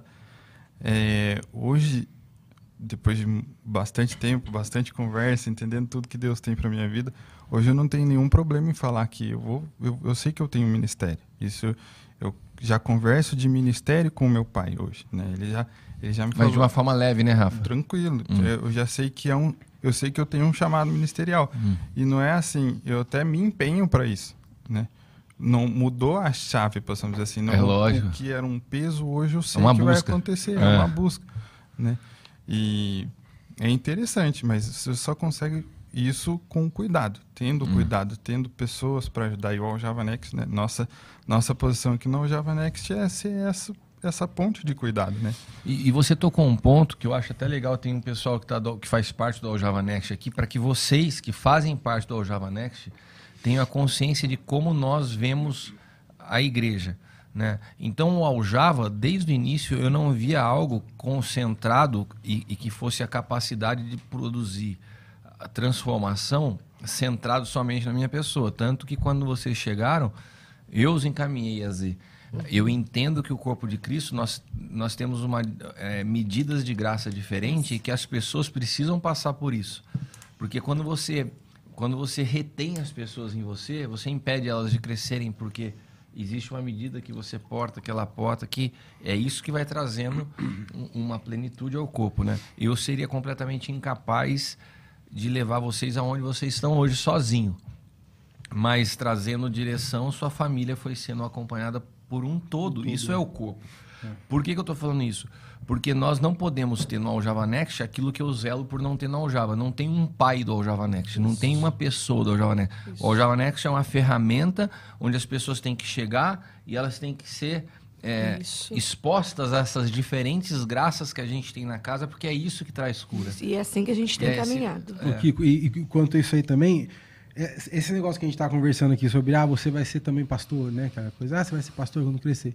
E eu acredito que a, esse entendimento que nós temos também dos cinco ministérios ti- tira um pouco isso, né?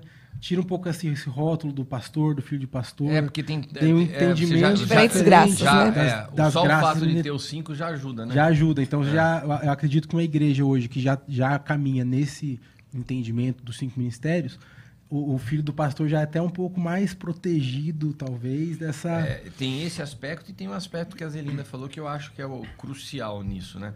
É entender que nós não temos uma dualidade, que a nossa vida é integral. Isso, e é. você, você é espiritual no seu ambiente de trabalho como você é num culto. Né? Isso eu acho que desmistifica e joga por terra um monte de coisa. Que o filho do, do pastor pode ser um homem de Deus e às vezes citou só profissões assim.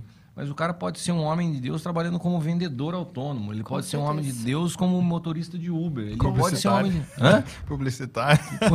como publicitário. Não, essa é uma grande profissão. É a profissão da apóstola Érica. Mas é, eu, eu, eu acho interessante quando a gente coloca a tua família em pauta, porque a gente vê muitas famílias que são desordenadas e parece que o problema acontece por causa disso. Agora, quando você pega uma família de pessoas tão. é, tão eu acho que a palavra correta é tão. Tão belezinha, né? Belezinha, verdade mesmo. É que nem a gente fala do bateando, Alan. belezinha. Não, é, os dois são. O Hugo Aleidir são uma belezinha mesmo, como pastores, pessoas genuínas. Já é verdadeiras. Genuíno, pu- puro no que fazia. Né? Mas é, isso não nos isenta de errar só nas nossas outra- boas intenções. Né? Sim. Que o Rafa ele não teve tantos, tantas histórias assim de desviar, de fazer um monte de coisa errada, como que a gente vê Não, muito. não porque o meu mas mesmo assim tem, teve os desafios. É que teve o meu né? desvio foi interno, né? Isso, então. E, Eu e é tão prejudicial que eu quanto. me fechei, eu me fechei em, em mim, eu fechei em mim, fechei nas coisas que eu assistia, me fechei nas coisas que eu jogava, né? Eu tenho testemunho de ser muito viciado, então eu, eu, eu ah, possamos dizer, a minha raiva eu me descontava nos jogos, Uhum. entendeu? Coisa do tipo. Isso é legal, acho que a gente entrar um pouquinho nessa área, porque assim, tem pessoas que elas não, não, não têm o desvio clássico, Não sai da igreja, né? Mas continua na igreja. É, é por- e tem muito a ver com temperamento. Você é um cara mais fechado e tal. Conta como que era isso na tua vida, porque eu, eu acredito, quando a gente faz, por exemplo, vamos fazer os cortes do programa. Um corte desse é alcançar pessoas Sim. exatamente com esse perfil. Desviado dentro da igreja. O cara tá desviado dentro da igreja, quietinho lá, no jeitinho dele, mas tá entrando uh, em cada chat que você não imagina, em cada conversa, em cada jogo. Fala um pouco dessa fase da tua vida, Rafa. É, então, foi bem na adolescência mesmo, né? Quando o Rogério falou que se desviou da, da igreja, eu continuei na igreja, mas eu era extremamente viciado em videogame e em jogos, é, ao ponto de não ter vida fora disso, sabe?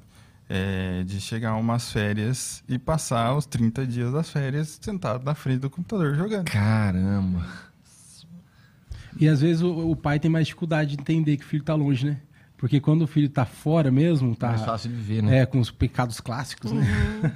É, e querendo ou não, você vai ficar 100% na frente do computador. Isso eu falo para todo mundo. Isso vai puxar pessoas que você não conhece. Você vai acabar acessando pornografia. Pornografia. É, você vai acabar. O, o que a internet te oferece é um universo consumir? É, extremamente consumir o grande que tá que você pode acessar e que eu acessava. Hum. Ela estava cumprindo todo o ritual da igreja. Do todo o ritual, não, a- a- cumprindo o ritual e ajudando meu pai. Você sabe, eles contam assim, não sei se eu vou fugir do assunto, eles contam umas coisas que eu, se eu pudesse, assim, com muita humildade, mas deixar um conselho para pastores, é, eles falam muito, o, o Rafa e a, irmã dele, eles são tão genuínos e puros assim de coração como seus pais. Então os dois entraram nesse lugar de ajudar, proteger, resguardar o pai. Os dois entraram nesse lugar de defesa, vamos fazer tudo para ajudar meu pai. E se eu pudesse dar um conselho para pastores que têm filhos na igreja e caminham junto, é guardar de abrir o coração perto dos filhos. Os pastores, né, o casal, sai da igreja, dentro de casa. Claro que o, É, o é- ministério tem pressão, o ministério tem críticos, o ministério é um lugar às vezes solitário, passa por humilhação, por desaf- desafios, e vira o assunto do lar, sem maldade nenhuma. Né? E a gente ouve muito, eu ouço muito pais, pastores, pais, ministros, eu ouço muito dos filhos de ministro. Eles absorvem esse ambiente. E aquilo leva eles para dois lugares. Um ou esse. E é um lugar tão triste, porque eu ouço tanto, escutem isso, pastores, eu ouço a seguinte frase de filho de ministros. Eu nunca contei os meus problemas para meus pais, porque eu não queria ser mais um. A vida do meu pai e da minha mãe é ouvir problema dos outros. Meus pais viviam cansados, sofrendo, entristecidos. Eles tinham um peso nas costas, porque o filho via o ministério como um peso na vida de seus pais. Então eles dizem assim: eu não ia ser mais um. Depois meu pai passar tanto tempo na igreja ouvindo e chegar em casa eu ia contar para ele que eu estava mal. Então eles escondem dos pais as suas dores para não ser mais um elevador para o pai. Zé, posso falar uma coisa nisso aí que você está falando? Eu, achei inter... eu lembrei agora de quando eu estava num consultório médico com meu pai. Meu pai tinha 54 anos, eu tinha 14 anos, sei lá. É, no consultório médico com ele, quando ele foi diagnosticado com câncer. Então imagina, para um moleque de 14 anos, o pai com câncer, né, maligno. Mas ele saiu e como que você ficou sabendo do diagnóstico? Você estava junto Eu tava- que saiu o resultado? É, eu tava no, com, com ele. E aí o médico falou assim, ó. É, Ô, seu Osmar, o que que o senhor, com o que, que o senhor trabalha? O que, que o senhor é? Aí meu pai falou, eu sou pastor. Aí ele falou assim, ah, então esse câncer está explicado. O senhor é um para-raio. Né? Então você imagina para mim ouvir isso, até o câncer do meu pai, eu botei a culpa nele ser pastor. Sim. Entendeu? E, e isso, é, isso, é, isso é uma direção. Olha que os- só. isso é um lado que os filhos dos ministros vão. E o outro lado. você quer- E o Não, é outro que lado. Esse ponto não é um ponto que você acha interessante da, da história da Carol? vontade. É, é seu momento, Carol? A Carol é uma graça. Vem aqui, Carol. Pode, le- pode levar sua empada, E sua agora, água. apro- aproveitando aqui, aproveitando Eu, que essa por- mudança por de mesa, equipe, né? Aí- eu já vou falar de novo aqui, porque nós temos uma presença ilustre aqui nos nossos, no nosso chat aqui nos É. acompanhando. O L Ferreira Sierra. Uau! Graça e paz presente. Que honra, Apóstolo L, quer fazer, quer fazer alguma pergunta? Você fica à vontade, por favor. A Carol faz parte da Java Next. Ela não é da equipe, ela veio de São José para cá para participar, para estar conosco. É filha de pastor, que há muito tempo é cuidado pelo apóstolo Cristiano, né? Ela é filha do André. Ela é filha do André. É uma graça. E eu ia falar, Carol, do outro lado que alguns filhos de ministro entram, né, dessa questão de ouvir os pais morar em casa, que é o contrário, é rebeldia. Meu pai sofre por causa desse povo aí. Então, eu detesto igreja, detesto pessoas de igrejas, e eles criam, Taubatiano, né? falo uma palavra, a gente fala aqui em Taubaté, uma frase que é irk, né? né? Cria essa gastura, esse irk de crente, porque todo o sofrimento, todas as dores, dentro da minha casa, né, eu tive que dividir meus pais, o tempo para a igreja, para cuidar das pessoas, e eles sofrem por causa dessas pessoas, as pessoas se entristecem, as pessoas vão embora da igreja, essas pessoas são ingratas e injustas com meus pais. Então, eu detesto essa gente. Então, são dois caminhos. Então, terminando aqui essa fala, se você puder, pastor, né, não testemunhar, não falar, não conversar dessas situações com o seu filho ainda imaturo, chega uma hora que o filho cresce, já vira um companheiro de ministério, já tem condições de entender as coisas. Mas a criança, ela absorve todo o ambiente. O adolescente, ele absorve todo o ambiente. E essa conversa dentro de casa, dos desafios dos ministérios, não faz bem para o crescimento espiritual dos filhos. É isso. Quer compartilhar um pouquinho de, dessa experiência que você teve, não? É, boa noite para todo mundo. Meus pais estão me assistindo, oi pai, oi mãe. é, isso é verdade. Quando o Cristiano estava falando no começo sobre você encontrar um lugar seguro, é exatamente isso. Às vezes estava falando ali sobre você falar, eu não vou ser mais um problema, e isso é verdade. Então, quando você chega no, no Java Next, você fala, vou poder contar uma coisa que eu não vou falar para os meus pais, que é difícil você você ligar o seu pai biológico com o seu pai espiritual. Você fala, não vou contar nada pro meu pai, não, tá doido. Um monte de gente enche o saco. Eu lembro que eu falava pra minha mãe assim, mãe, mãe, eu quero ir embora para casa. Ela falou assim, não, mas eu tenho que aconselhar. Eu falo, meu Deus, de novo, vou ficar, ter que ficar aqui na igreja, que saco. Eu queria ir embora, queria assistir um programa de televisão, queria fazer alguma coisa, e às vezes não dava, porque tinha que ficar esperando minha mãe e meu pai. Então, assim, é, cê, você acaba criando isso, né? Falando assim, ah, eu não vou ser mais um problema, não vou mais contar nada, não vou, vou me fechar. E quando você, quando eu cheguei, eu lembro que é, você também falou sobre isso no começo, que as pessoas, a gente vê o cuidado, aí você fala, nossa, mas eu podia ter isso podia ter isso também. E aí, quando criou o Java Next, eu Você falou quando você vinha no, na reunião vim, do Aljava. Eu sempre vim no Aljava. Daí você vendo o Aljava, você falou, podia ter esse pais é, Eu lembro que foi pais. uma oração minha. Eu falei para Deus, nossa Deus, eu, eu queria que isso existisse para filho de pastor, para mim que seja, que seja filho de pastor, ou, ou que eu pudesse participar de alguma maneira. Tanto que, que o que meus pais estão vivendo eu pudesse... Eu pudesse viver também. E aí, quando quando criou o Java Next, eu, eu, eu fui uma das primeiras. A Linda até fala para mim, nossa, você é uma das primeiras. E eu sempre tava lá. Eu, quando falou, não, vai fazer online, eu tava lá. Quando vinha, eu tava lá, não faltava. minha mãe, não vou faltar nem ferrando, não vou faltar, tem que ir lá. E é engraçada a identificação, porque é, quando, a gente, quando alguém tá falando, fica todo mundo assim. É. é verdade. Não tem jeito, porque o que você conversa ali, você não, com quem que é, você vai falar? Por exemplo, na igreja lá não tem filho de pastor, muitos. Eu vou falar com quem sobre isso? Então, é, assim, pode até ter filhos de pastores, mas o seu pai é o pastor principal é, da igreja. É diferente, a sua, né? A sua situação é diferente, né? É. Então, assim, o Aljavanex foi um lugar seguro mesmo. De eu poder é, vivenciar e, e, desfrutar de uma paternidade que eu não tinha. Por, às vezes, não por, por falta de liberdade dos meus pais. Meus pais, graças a Deus, foram sempre muito abertos, assim. Mas é, eu não sentia segurança de uhum. falar nada. Então, eu encontrava essa segurança na Z ou na Linda. Então, eu não via a hora, nossa, eu preciso falar com ela. Eu lembro que a primeira vez que eu fui falar com a Linda no celular, eu ficava desesperado. Falei, nossa, mas que estranho. Não era pra estar desesperado, assim, né, pra uhum. falar com ela. Um assunto normal sobre a minha vida. Com a Z, a mesma coisa. Mandar áudio pra Z, mandar, gravar dez vezes. Então, é, é depois a, é, a, gente entende esse lugar seguro. Então, pra mim, foi... A, a gente uhum. recebeu um comentário aqui do Mar... É Márcio Rejane? Lê, lê pra gente é aqui. Márcio Márcia? Lê, lê, pode ler. É. Márcia Regiane. É, que, é, que análise infeliz. Então, o médico não vai medicar o filho porque já medicou demais. A babá não vai cuidar do seu filho porque já passou o dia todo cuidando dos outros filhos. É, aí, é. Ô, Márcia, eu acho que você não entendeu o contexto. Nós não estamos falando do médico não medicar e nem do pastor não pastorear. Nós estamos falando de como os filhos se sentem em relação a observarem os seus pais nessa demanda. Não é uma análise que nós estamos fazendo. Nós estamos simplesmente constatando os fatos de como os filhos dos pastores chegam aqui.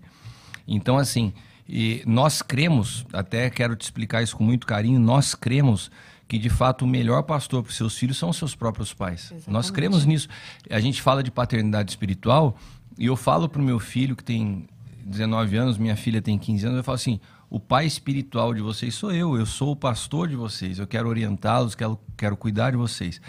Mas a gente está falando aqui de uma realidade que nós temos lidado, é que na maioria das famílias pastorais existe um problema, que os filhos se sentem acuados em se abrir com seus pais. Então não é uma análise que nós estamos falando, nós acreditamos que um médico deve, pode fazer um diagnóstico preciso do seu filho. Nós acreditamos que um pastor entende a realidade espiritual do seu filho, mas que muitas vezes ele não consegue perceber né, o que está acontecendo dentro de um coração de um filho. A gente acabou de relatar alguns exemplos aqui do próprio Rafael, do, do Bob, que o pai dele cuidando da igreja não conseguia perceber que o menino estava perdido dentro de casa. Né? Então, nós não estamos fazendo uma análise contrária a isso. É, o, é, é exatamente o oposto do que você percebeu. O nosso trabalho é reconectar os pais aos filhos. É fazer um trabalho de reconciliação para que hoje, por exemplo, a Carol possa chegar e sentar com o André e se abrir com ele, com a Cíntia. E eu acredito que é isso que tem acontecido agora. Que ela possa curtir e desfrutar dos seus pais como pastores, porque ela não podia isso antes me corrija se eu estou errado, não é isso? é isso? Hoje você não consegue ter uma relação mais saudável com eles e desfrutar deles como pais e também como pastores? Totalmente. É, mas é o que você falou, é um sentimento interno nosso. É, não, não é? Um... não vinha dos meus pais essa cobrança é, não é? ou essa falta de, de de diálogo mesmo. É. Era de mim. Como filho se Como sente. Como filha. Eu falava, não ele, vou. Ele tava sempre não, presente pronto, Sempre. Né? Meus pais é. nunca, nunca, nunca teve isso. Mas partia de mim, uhum. de não querer dar mais um problema. Isso. E aí eu não queria, não de queria ser, ser mais um é, problema. É. Só que assim, hoje em dia é muito diferente. Eu posso sentar na mesa com meus pais. Meu pai me leva para o trabalho todo dia de manhã, por exemplo. E a gente pode conversar sobre qualquer coisa. Minha mãe sentar com a minha mãe, ô mãe, vem cá.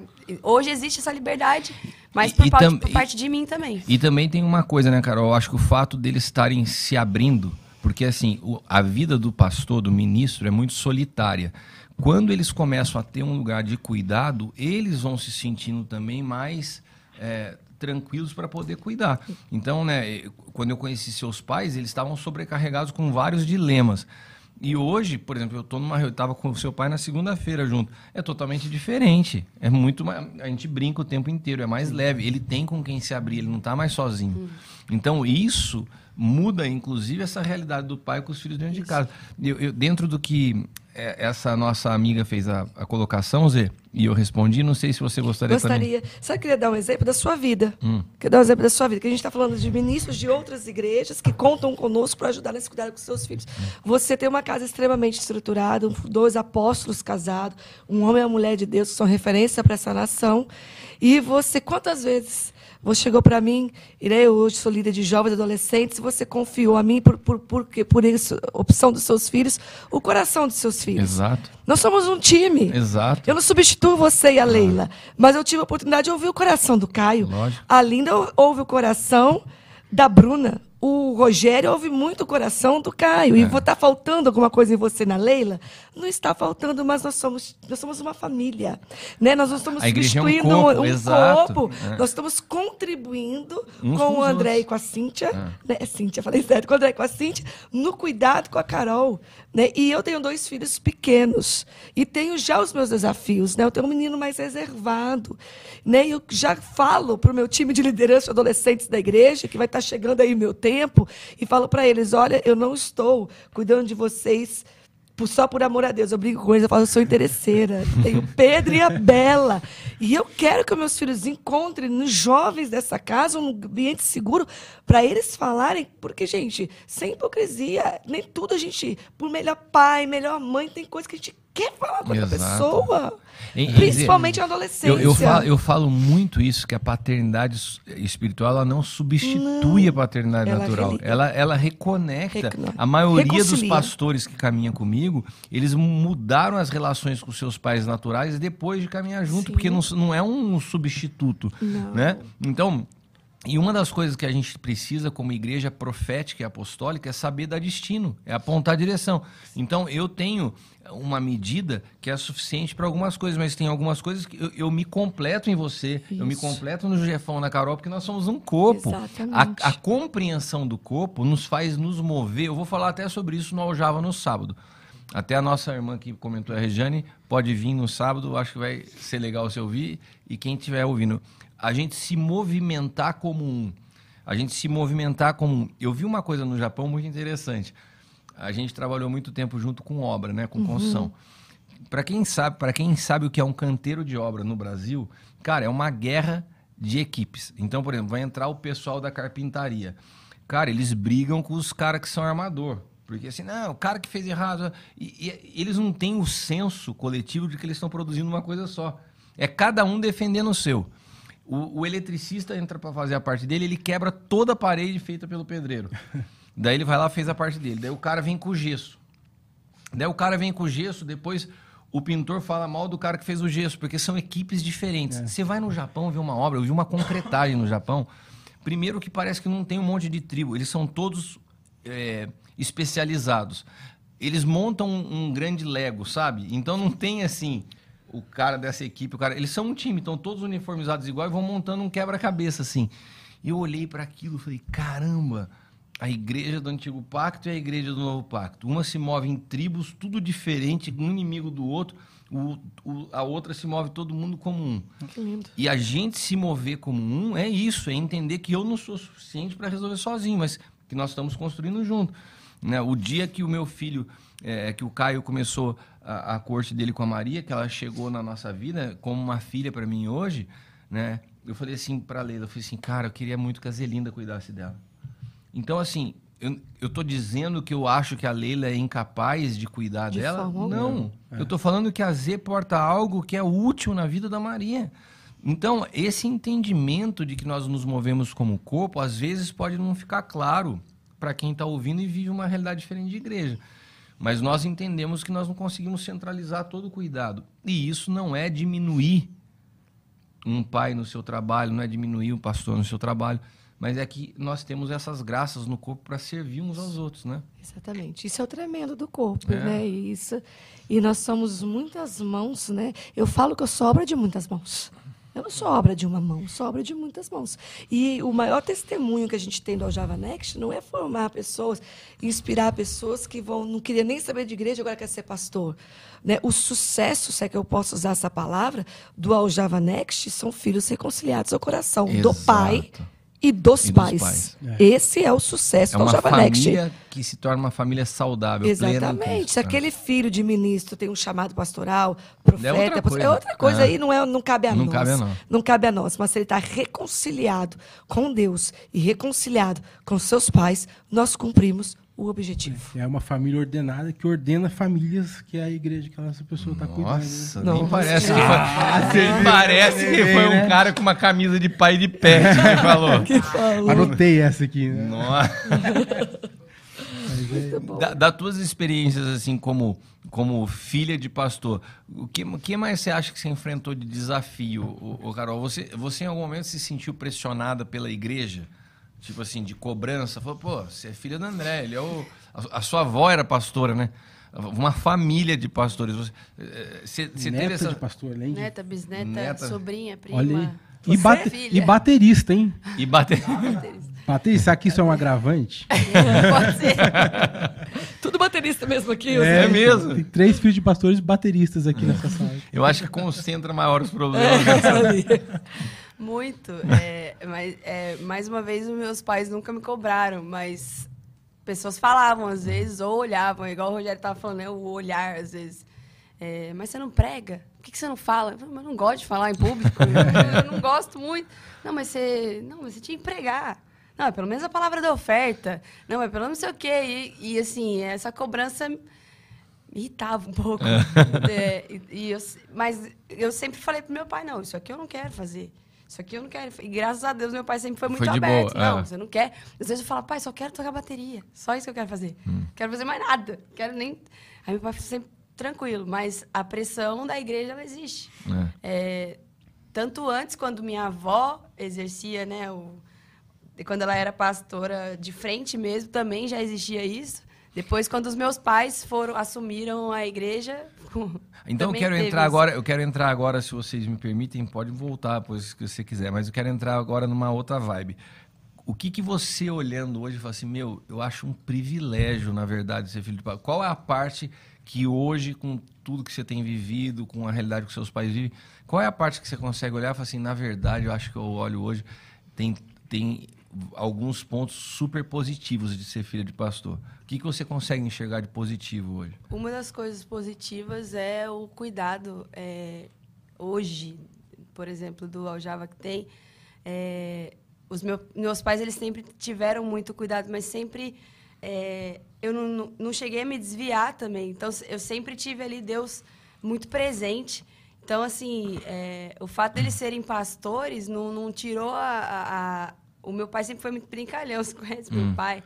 Então, assim, é, sempre foi um caminho muito seguro.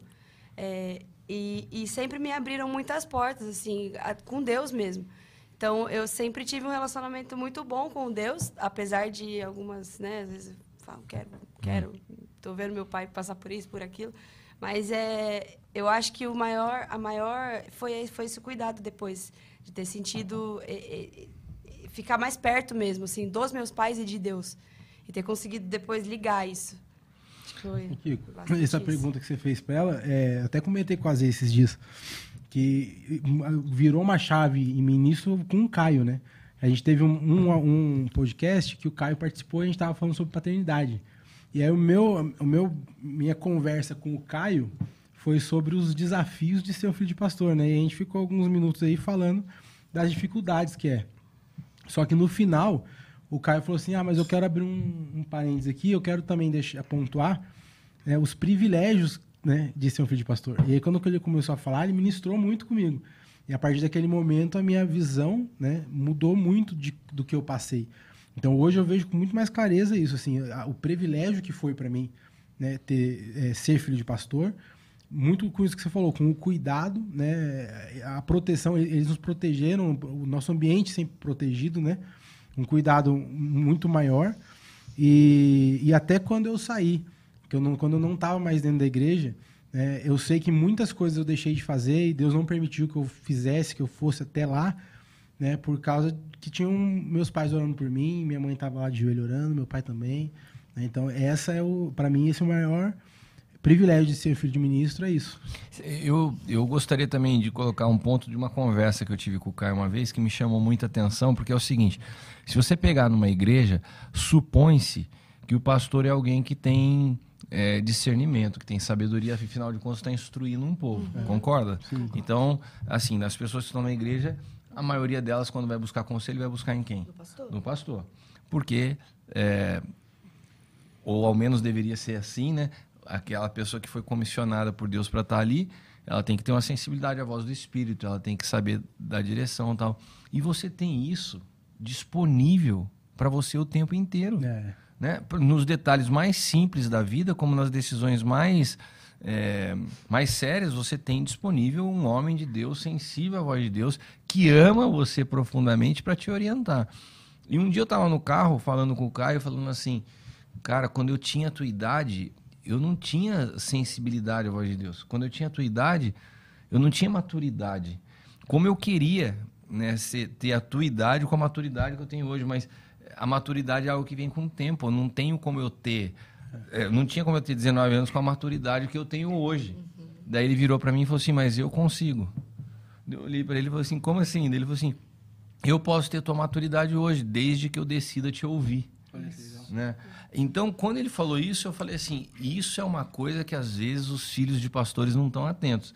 O grande privilégio que você tem hoje de pegar um cara com 60, 70 anos de idade, de vida com Deus, e você desfrutar disso para a tua vida, seja com 15, 16, 17, 18 anos, você ter todo o vigor da juventude, toda, eh, toda a alegria que você tem da vida, essa fase tão gostosa que é a adolescência e juventude, mas com a maturidade de alguém que, opa, aqui não vai por aqui, filho, que aqui eu sei que você pode quebrar a cara. Aqui o senhor está me mostrando que não é. Você poder desfrutar da vida com um pai que te aponta, com a sabedoria, com a voz de Deus, é, é, é um privilégio. Não? É um privilégio, o Cristiano. E no Aljava Next a gente faz, a gente trilha esse caminho de reconhecimento dos filhos através da honra.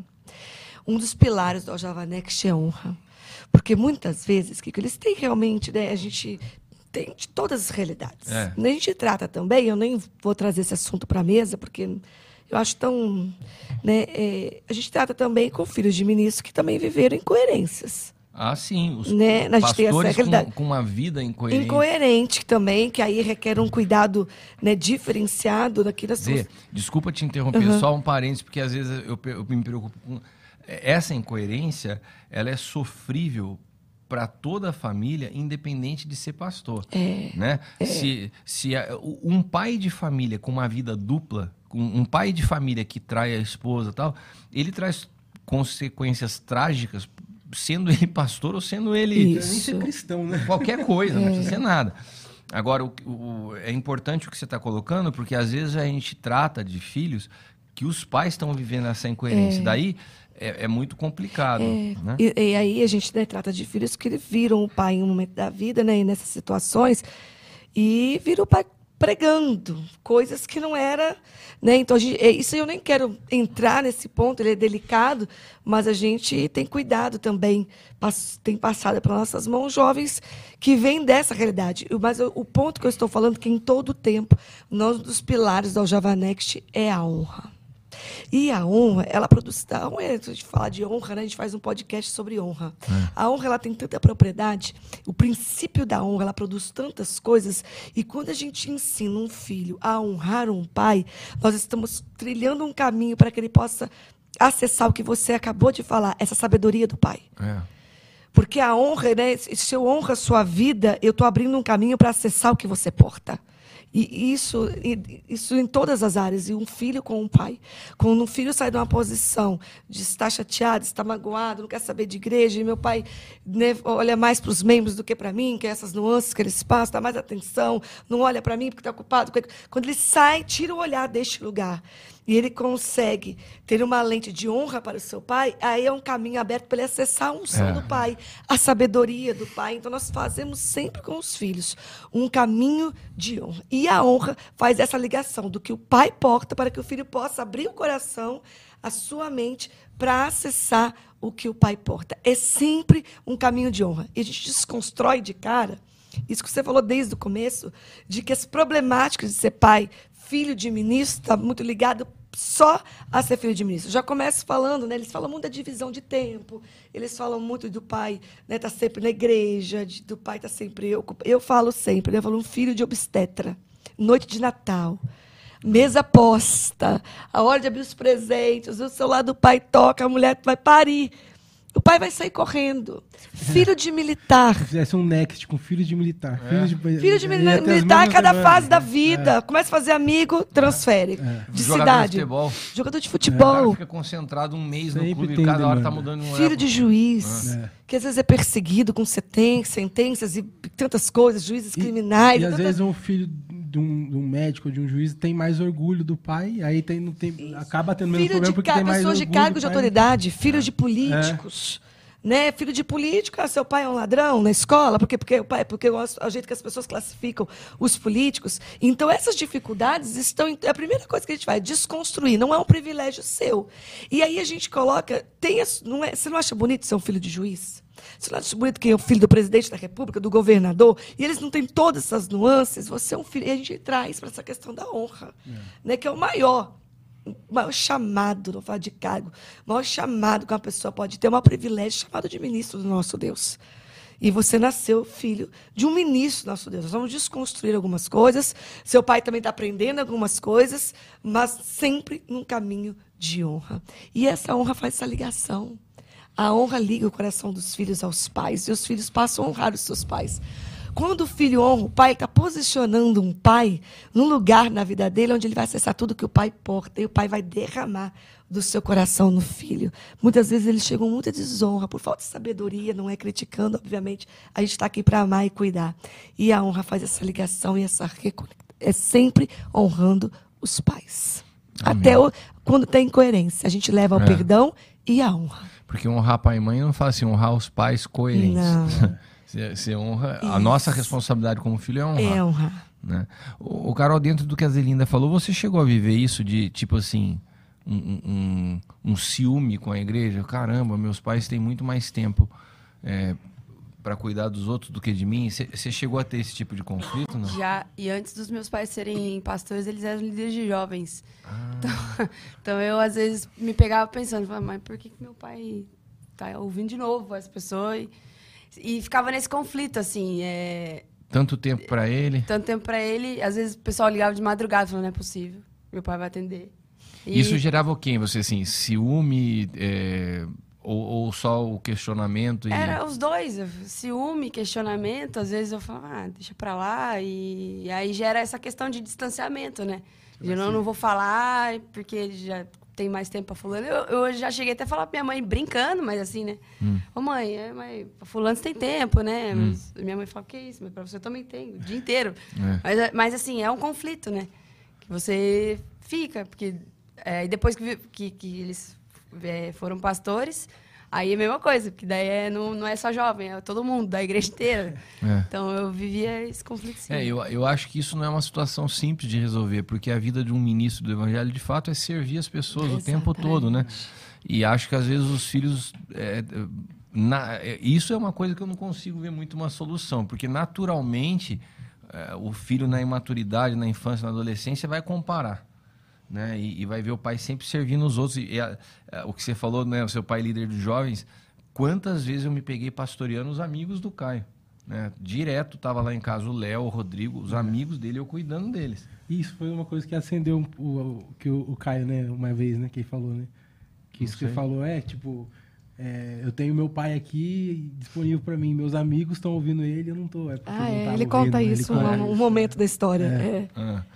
Então, mas eu acho que isso é uma coisa que daí cabe pra gente, é, quem está nos assistindo agora, né, a nós pastores, a gente procurar sempre buscar esse equilíbrio para separar é, é, tempo de atividades com a nossa vida de família, porque eu acho que é isso que tem que deixar claro. Eu, eu me lembro de um dia que foi muito marcante na minha relação com o Caio, que era um culto de domingo que eu ia pregar na igreja do Djalma, É. em São Paulo uma conferência. E, e daí ia ter um jogo do São Paulo naquele mesmo dia. E o Caio estava muito interessado em ir. E, e o Espírito Santo me incomodou e falou assim: olha, você tem uma oportunidade. Né? Daí eu peguei liguei pro Djalma e falei, cara, você não vai acreditar. Mas eu queria pedir se você me liberava de hoje. Ele falou, mas o que aconteceu? Eu falei, não, tem um jogo que o Caio quer ir. Ele falou assim, não precisa me falar de novo, pode ir. E daí eu acordei ele e falei assim, vamos no jogo? Ele falou, pai, você não vai pregar lá em São Paulo? Eu falei assim, acabei de desmarcar para ir no jogo com você. Aquilo teve um peso na vida dele. Esse testemunho agora vai dar rebuliço aí. É, porque Agora, isso é, deixa- é olha, tão de- só de- diferente, é deixa tão eu- tremendo. É, agora deixa eu falar uma coisa bem séria pra quem tá me ouvindo. Isso só vale no jogo do São Paulo. Ah! Se você for corintiano ou palmeirense, não faz isso que não dá certo. Mas com São Paulo dá certo. Posso testemunhar aqui com isso? Eu aprendi muito isso nessa casa. E eu falo isso com muita humildade, né? E honrando muitos pastores. Eu tô engraçado tudo que ela vai falar. Eu falo isso com tanta É, humildade. falei, né? Cheio de seguidores. Que eu fico vendo, às vezes, A né, minha os- amiga blogueirinha, deixa eu te falar uma coisa. Você não, nem que você queira, você não é orgulhosa. Não arranca essa frase do seu vocabulário. Tá bom, vou- Quero falar isso com muita humildade. Ela fala isso toda hora. É que eu aprendi com os, com os meus líderes. É que às vezes eu fico assim triste, porque eu vejo os pais, os filhos chegam com a gente, já são mais maduros, e olham para trás, podia ter feito tanta coisa diferente, já passou.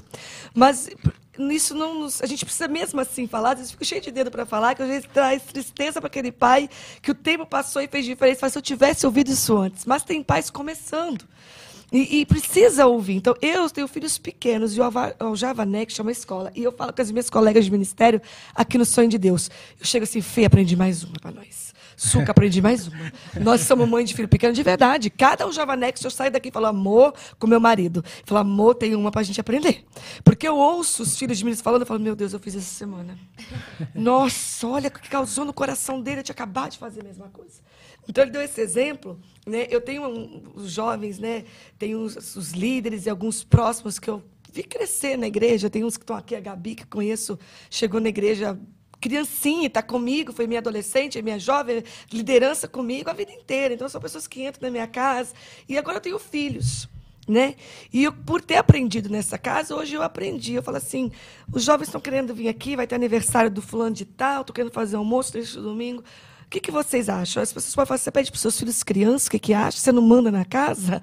Eu mando na minha casa. Meu marido manda na minha casa. Mas se os meus filhos estão no momento que eles querem ter a família só para eles, um domingo reservado só para eles, eu falo assim, gente, e eles super entendem, já sabem como funciona. Eu falo assim, hoje não dá.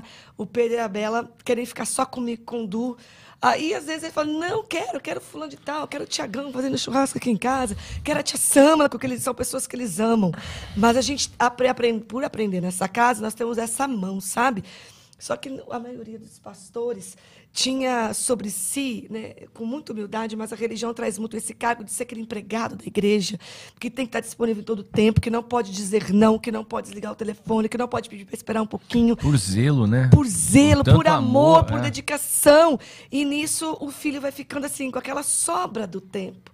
Então, se você, para os pastores jovens, que têm filhos pequenos, né, ter essa habilidade, esse equilíbrio no espírito, dessa dosagem, nós somos servos sim do Senhor e servimos com zelo os teus filhos, dedicamos o nosso tempo, mas essa habilidade de entender o tempo do filho, o tempo da família, o tempo de parar tudo, hoje é com a minha esposa, hoje é com meu marido, hoje é com as minhas crianças, hoje aquela programação, hoje é dia de eu faltar, porque eu estou percebendo que o meu filho está querendo conversar comigo, né, ter essa percepção no espírito, não é né, deixar a igreja de forma alguma, é servir em amor, ser consumido por algo, entregar sua vida nisso, mas saber que há um ministério grande que o Senhor nos confiou, que é a nossa família, que também é o nosso ministério.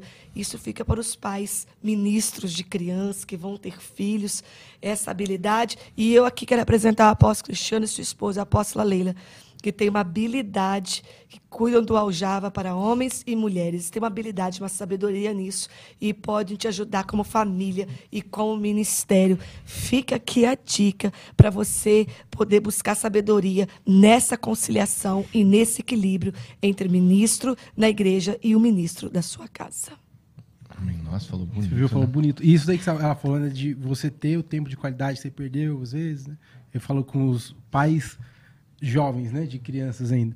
E também eu, eu vejo, é, hoje eu já com 36 anos, meu pai com 75, pastor, e aí eu, hoje eu, eu, eu, eu que faço esse, procuro fazer esse movimento de ter, oferecer esse tempo com ele. De cuidado com seus pais. É, isso é uma delícia. Então, eu tenho tido, assim, ultimamente com os meus pais, um, um tempo, um tempo, tempo muito bom, assim, de relacionamento, né? É, até isso a partir de uma conversa que a gente teve uma vez, né? Cara, o, tempo que você tá com seu pai, não fica falando de igreja, não fica falando de teologia, de, cara, vai, né, fala, vai fazer coisa que vocês gostam, vai curtir o tempo com seu pai. Então, eu, eu tenho feito isso desde então e é, é sempre muito bom, né? Tá com eles e aí, e aí você oferece, putz, você sabe que eles gostam de ir em tal lugar, gostam de frequentar um certo. Você pega, leva eles, tem esse tempo com eles também, é muito De bom. honra, né? Isso é um De tempo de honra, honra, é. de mesmo. desfrute, né? A gente ensina muito aqui nessa casa, quem tem filho criança, adolescente, né? Você não vai acessar o coração só falando, eu tô falando que não tem que falar de Bíblia, gente, né? Que você não vai ensinar a palavra, mas só falando de teologia, de palavra. Você vai acessar o coração. Eu ensino de princípios bíblicos para os meus filhos, entrando no mundo deles. Então eu preciso desconectar de tudo e eu preciso brincar de Hot Wheels com o Pedro. Senão eu não converso com Pedro. Se eu não brincar, Bebela é do comércio, ela gosta de brincar de loja, não é de boneca, não, minha filha. Se eu não brincar de loja, de vendedora, de comerciante, eu não entro, eu não, eu não capturo o coração da Isabela, que é minha filhinha. Então é a gente se deixar desconstruir. Né? E os princípios cristãos, nós vamos ensinar além da Bíblia, contando as histórias, trazendo os fundamentos, mas também no dia a dia participando daquilo que está no coração deles. Eu falo uma frase que um dia Deus me deu, que eu falo para todos os líderes e ministros de jovens e adolescentes que eu lidero. Nós precisamos amar a ponto de nos interessar. Então eu amo meus filhos, eu amo meus filhos espirituais a ponto de me interessar por ele. Nós precisamos nos interessar pelos nossos filhos espirituais, nos interessar pelos nossos filhos, saber do que eles gostam, né? buscar entendimento para ter pontos de conexão. Então, nos desconstruir só de teologia, de palavra, de vida de, de igreja, de evangelho, mas entrar no coração do nosso filho, nos pontos que eles gostam e ter pontos de conexões com eles. E aí a gente, com o coração na mão, a gente imparte vida, imparte princípios cristãos, a gente imparte Cristo, porque é a nossa vida. Não tem como a gente se separar disso. E se a gente transborda disso o tempo todo, mas achar esses pontos de conexão, isso precisa de dedicação e de tempo. Amém. Carol, você quer falar, trazer alguma consideração, alguma coisa que a gente falou que você se lembra? Não? A gente chama você, viu, Carol? Queria agradecer você ter vindo lá de São José para cá e chamar o Rogério de novo para a gente caminhar para a rodada. Obrigado, viu, Carol? Rodada final?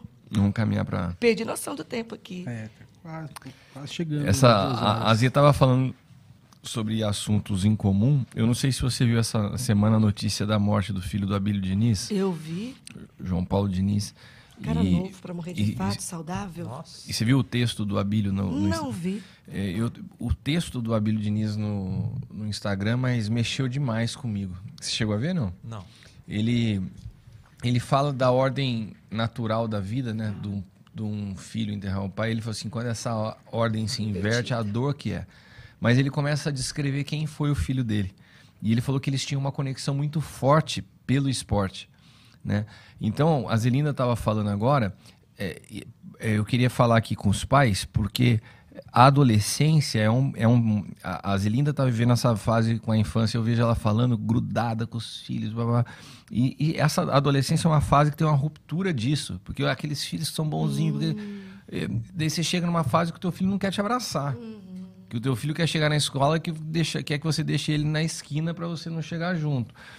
E se os pais não sabem encontrar os pontos de conexão, que muitas vezes não vai ser as coisas que os pais gostam. Você vai querer, você ama falar de Jesus, você ama falar da Bíblia, você ama vir à igreja, pode ser que seja uma fase que o seu filho queira falar de outra coisa. E se você não souber captar esses pontos, você perde essa conexão com seu filho. E o Abílio, nessa, nessa mensagem de despedida do filho, o filho dele morreu depois de uma prova de triatlon, um, um esportista a vida inteira praticando esporte, e ele falou assim, ele falava do filho, falou assim, um pai incrível, uma pessoa, e disse que todo mundo que convivia com o cara, disse que o cara era um cara muito, muito legal mesmo. E, e ele falou assim, a gente tinha uma ligação muito forte no esporte. Ele falou assim, eu não sei quem que ensinou o outro a gostar do esporte, mas a gente, eles faziam muitas coisas juntas. E como isso produz conexão. E, e eu sei que isso é uma realidade, porque quando, nos momentos de desconexão com meus filhos, nas fases que eles passaram, eu tive que buscar esses pontos. Né? Eu tive que encontrar esses lugares aonde a gente conseguia ter conversas em comum. Senão a conversa de um pai com filho não, não passa de cobrança num determinado momento da vida. E ó, não pode isso, você vai fazer aquilo, já estudou, já tomou banho. Você- só, vi- você só vira um técnico dando ordem. Você deixou, você sai do papel de pai Um e se torna um né? treinador. Cara, você- se você não estudar, você não vai ser isso. Se você não sei o que, e, e- e vira uma relação muito chata. né? Então hoje, por exemplo, é, eu tenho com frequência ido treinar com meu filho, vou treinar com a Maria, vai com a Bruna. Cara, pensa no ambiente que é, um- é muito gostoso. Ontem a gente foi fazer um treino, acabou. O treino tinha um, um treino essa que era de corrida. Né? E, cara, um olha pro outro e fica uma. Eu não gosto de perder, nem ele. Fica uma competição minha com ele. A gente É racha. Daí a gente chega em casa, a Leila pergunta como que foi. Daí eu falei assim: ah, a gente correu junto, eu ganhei. Não, você correu no sprint, eu, na resistência eu ganhei. Daí- mas aí a gente vai criando diálogos que vão nos aproximando e tudo isso faz parte de aprender a desfrutar a vida além de uma perspectiva que Cristo ele só se revela a você dentro de uma estrutura de um galpão que a gente equivocadamente chama de igreja. Porque a igreja é um corpo que se move de forma viva sobre a face da terra. Então, aonde eu estou, eu carrego essa presença que pode se tornar vida e, e uma vida gostosa de se viver. A vida de você, pai, com o teu filho pode ser leve, pode ser gostosa, desde que você deixe que o Espírito trabalhe, que Deus seja Deus na vida do seu filho. E você apenas seja pai e ame. Porque vão haver momentos que se essa desconexão vai acontecer e vai, né? Ela vai acontecer exatamente porque você quer que ele viva uma coisa naquele momento que ele não quer viver. E daí, se você não consegue trazer o coração, fica difícil a correção. Né? Então, esses pontos que a Zelinda acabou de mencionar, eles precisam ser trabalhados porque eles mudam em cada fase. Hoje é jogar, brincar de Hot Wheels. Amanhã pode ser respeitar o silêncio e a distância que ele queira ter. Pelo perfil do Pedro. pode ser isso. Meu, deixa ele quieto no quarto dele. Ai, filhinho, vem aqui, mamãe. Eu tava lá no gabinete em Brasília e tô chegando aqui cansada. Mãe, deixa eu aqui um pouco. Né? Pode ser que você vai pegar um filho adolescente que vai querer só o tempo dele. E isso não quer dizer que ele não gosta, não quer dizer que ele seja frio, nada disso. A gente vai ter que saber entender. E esse tempo é uma chave, É né? uma pra- cara, pra isso você é uma chave. transicionar. velho. Porque normalmente é da adolescência pra juventude que aí se perde. É. né? Justamente porque o pai provavelmente. Você o, não- o Rogério falou da idade que ele volta, né? Isso. É, é- é- cara, é isso aí, é clássico. Essa, essa faixa de idade é a idade que o cara vai buscar o jeitão dele até que. Ele, ele tá procurando saber quem ele é, né? Exatamente. Ah. Por eu estar perdido em nas minhas pró meus próprios dilemas, eu sentei e falei, cara, preciso entender o que está acontecendo.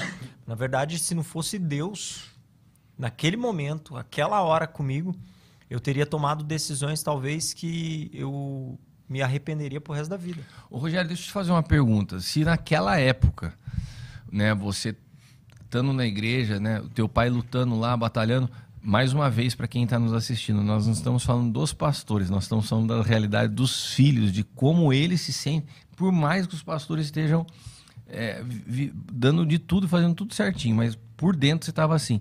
O que, que você acha que aconteceria com você se você se deparasse com um lugar tipo Aljava? Você, é, eu estou querendo dizer isso para que você possa também já trazer uma mensagem para quem está nos assistindo. Você acha que isso teria mudado a tua história? Sem dúvida, eu vou falar bem perto aqui para vocês escutar olhando. Pode pode olhar aqui? Pode. Olhar a câmera aqui, ó. Sem dúvida nenhuma. A minha vida teria sido outra com meu pai. Tanto que, a partir do momento que eu me conectei ao Java, hoje eu tenho um relacionamento de pai e filho. E, como, e quando você se conectou no Aljava, você já estava com sua vida assim, com Deus, tudo restaurado. Tudo certo, É. casado, É. com, ministerialmente, Deus me deu a oportunidade de pastorear junto com meu pai, ao lado do meu pai, caminhar junto com ele por um tempo, né? Então, a nossa história já estava remida. Mas eu entendi em Deus que precisava ter coisas ainda que precisava ser remido. Do, do que eu aprontei, cara. Foi muito tempo que eu aprontei. Que eu escondi dos meus pais quem era o Rogério. Então, a- despejar tudo neles de uma vez também não fazia sentido. Então, o Senhor me deu a oportunidade de remir o Rogério, que era confuso na personalidade e no caráter, dentro de casa e em todos os outros ambientes, a ponto de eu poder falar com meu pai coisas que é interessante de coisas que é interessante de pai e filho, que hoje eu falo com meu pai. Hoje eu falo com meu pai de investimento, é algo que nos conectou. Vira e mexe, eu tô falando com ele sobre investimento, sobre mercado financeiro e etc. É algo que nos conectou demais. Outra coisa, esse tempo atrás a gente teve a oportunidade de ir lá fazer um lanche em casa.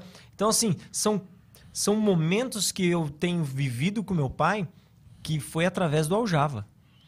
Eu entendi que através do Aljava Deus me deu a oportunidade de remir a história que eu tive com meu pai. Se, se tiver alguém, por exemplo, que está nos assistindo, ou vai assistir depois esse, esse podcast, e, e um, um- um jovem, um filho de pastor que está vivendo uma série de conflitos, né?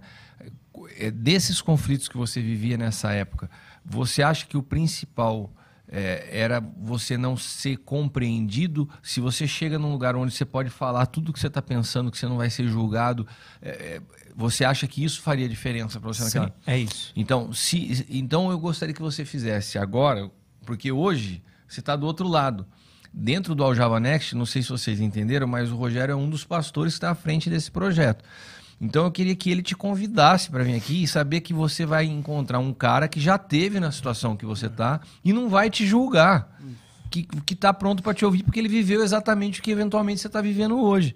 Né? Então Inclusive- que- eu queria que você falasse nessa perspectiva. Inclusive, sábado agora nós vamos ter Isso. Aljava e o Aljava Next acontecendo simultaneamente. Então, para você que está nos assistindo, se não for agora ou daqui um tempo, você vai assistir, você vai buscar esse vídeo, vai encontrar ele na internet. Eu quero deixar um, algo muito claro para você. Eu vejo que Deus levantou nessa nação um povo onde está sendo instrumento de justiça para resgatar o coração dos pais aos filhos e dos filhos aos pais. E se você não consegue ainda entender todo esse, esse, esse sentimento que você tem de não ser entendido, de você ter os seus picos de estresse, rebeldia, de não aceitar o que seus pais fa- falam para você, saiba que eu passei por isso. E assim, a gente não tá num ambiente aqui é, é, é, de alto. de coaching, não é isso. É vida. A minha vida hoje expressa exatamente o que eu vivo em Cristo, com os meus pais, com os meus pais espiritual. Então faço esse convite a você. Se você quer viver isso, quer tirar esse peso, que não é um peso, mas é que na, no nosso entendimento Na é. percepção na perspectiva que está olhando, sim. Saiba que tem solução, saiba que nós temos é, um cuidado específico e especial. Aqui é um ambiente seguro onde o Senhor preparou para que você se encontrasse, se conectasse a pessoas tão parecidas com você e com a sua história. E, e lembrando que do dia 1 a 3 de dezembro nós temos a conferência ao Java. Esse ano nós vamos ter a conferência ao Java e nós, vamos tá- nós estamos preparando um trabalho muito legal que vai ser a conferência do Ao Java Next, que vai acontecer de forma simultânea.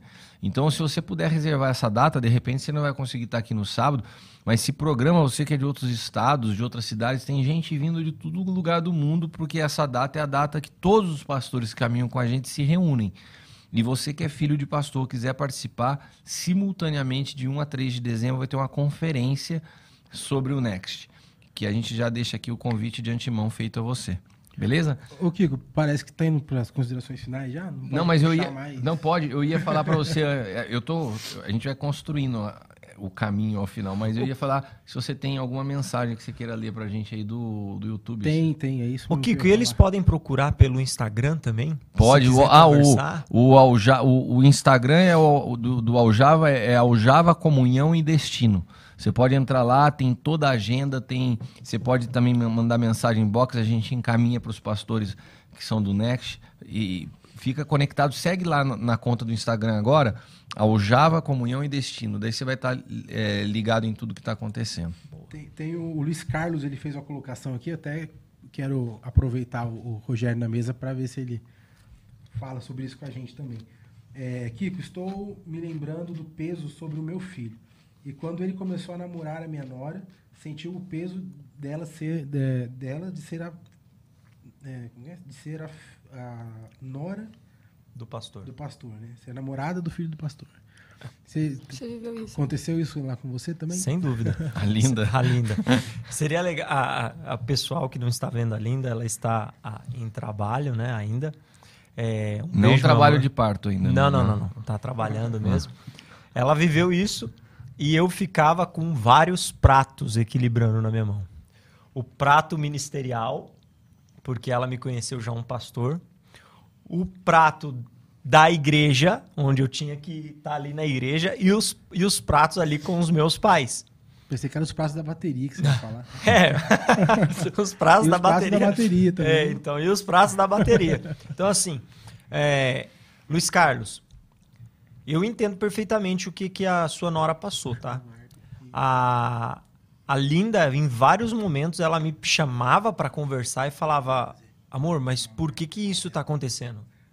Né? A- a- é, exatamente, poderia também falar, né? Então, assim, é, eu entendo, e além de entender, o recado que eu dou, para ser bem específico, é: saiba que é uma fase que você vai ter que enfrentar. Você vai ter que enfrentar e de que maneira enfrentar? Com muito amor, humildade e cuidado. Porque o que você está passando é a expressão de amor das pessoas que estão cuidando, ou dos membros, é uma forma de expressão de amor, ou dos pastores, ministrando aos membros. Tudo isso hoje eu entendo que é a forma da expressão do amor que eles, que eles ministram, daquilo que eles aprenderam, genuinamente. Então, por muitas vezes eu achava que era afronta, entendia que era um peso, e na verdade não é. É a expressão de amor e a expectativa que se transformou em obrigação. Então, tu saiba que tem, tem, tem jeito. É um enfrentar que não tem nenhuma ligação com confrontar, Exato. né? Tá É enfrentar no sentido de ser um desafiador. Zé, e você? Você acha que ficou algum, algum ponto que você gostaria de, de fechar, de, de trazer? Não, creio que não.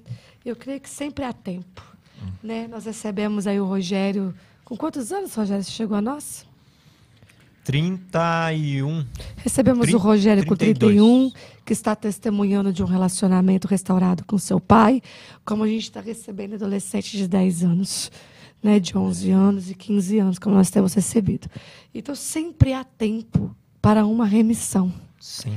Né? O Rogério chegou aqui, um homem casado, e, e tá contando uma história de uma remissão do relacionamento entre ele e o seu pai.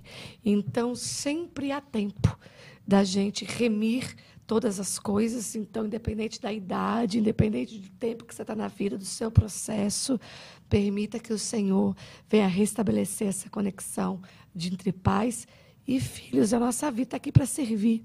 É um privilégio servir essa geração. né? Eu não sou filha de ministros, eu não imaginava que, entre aspas, essa classe de pessoas né, tinham uma classe de pessoas dentro das igrejas tão silenciada, tão calada, né, com o coração tão cheio de, de questões e tantas dores, quietinhos. E é uma graça da parte do Senhor poder ministrar a eles, poder ministrar o coração deles. Servir aos filhos de Deus já é um privilégio tremendo. Servir os filhos daqueles que servem o tempo todo. Né? Que honra poder servir. Eu tenho servido, né? nós temos servido juntos, nossa, nós, a equipe, filhos de pessoas tão especiais. Muito. Né? Eu admiro tantos pais, eu amo tantos pais, e né, a gente não pode conversar, a gente não conta nada, mas saber que eu estou contribuindo para aquele homem e aquela mulher de Deus que tem gastado sua vida na igreja, sua vida no ministério, você tem a oportunidade de servir a casa dele, servir os filhos dele, e é tremendo, assim, é um dos maiores privilégios que Deus me deu no, no ministério, é o Java Next, né? Hoje, depois de quase aí um ano e pouquinho para frente, escutar a Tarsila falando. Nossa. Que eu tive a oportunidade de ir na igreja junto com você, na igreja do pai. Escutar a Carol aqui falando. Nossa, é constrangedor. É algo assim que nos constrange. É. Eu só tenho gratidão a Deus por nos levantar para ser uma voz. É. Nós somos um corpo, né, Zé, como você fala, que deu voz a uma mensagem. Amém. No início, o pai da Társila ficou um pouco. Né? Você só fala da Z, ele já contou isso de forma pública, né? Só fala da Z, e depois houve essa reconciliação, e hoje a gente tem. se abraça, conversa, entendemos que somos um time, um corpo, e uma reconciliação tremenda. É um privilégio poder contribuir com famílias de ministros. É uma honra. tremendo. Eu, eu acho que todas as vezes que há um desajuste, a primeira reação dos pais é ter uma, uma impressão é, com relação, porque os filhos começam a vir falando. E daí. Fala empolgado, né? É, fala empolgado, daí rola, né? Uma- mas depois as coisas vão se. Sim. Aí depois os Se pais ajuda. ficam nossos amigos. Basta um, ne um quando eu falo next é basta um ao Java next para já vir já diferente no próximo. Jefão, quer fazer aí as suas considerações finais? Pai de pet. Muito bom, né? Muito feliz em receber vocês, uma honra pra gente, né? Ouvir tanto e aprender tanto, com- né? e, e- e saber que tem uma galera aí com esse privilégio de ser ministrado por vocês, né? De ser cuidado. né? Os pais que têm o privilégio de ser os filhos cuidados por vocês também, muito legal. Gostei demais, né? É, é um negócio que me diz respeito também, como filho de pastor. Acho muito legal, muito bacana. Uma honra, uma alegria receber você novamente na mesa, né? e fazia tempo que a gente não gravava ao vivo, né? Fazia. Então também tava com saudade da galera aqui do, dos comentários aqui que eu fico lendo, falando aqui. Valeu, isso aí.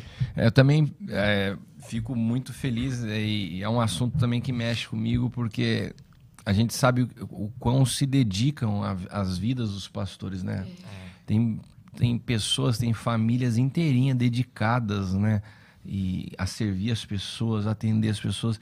E nesse ímpeto de cuidar de gente, de atender pessoas, quando eles vêm, estão perdendo seus filhos, né?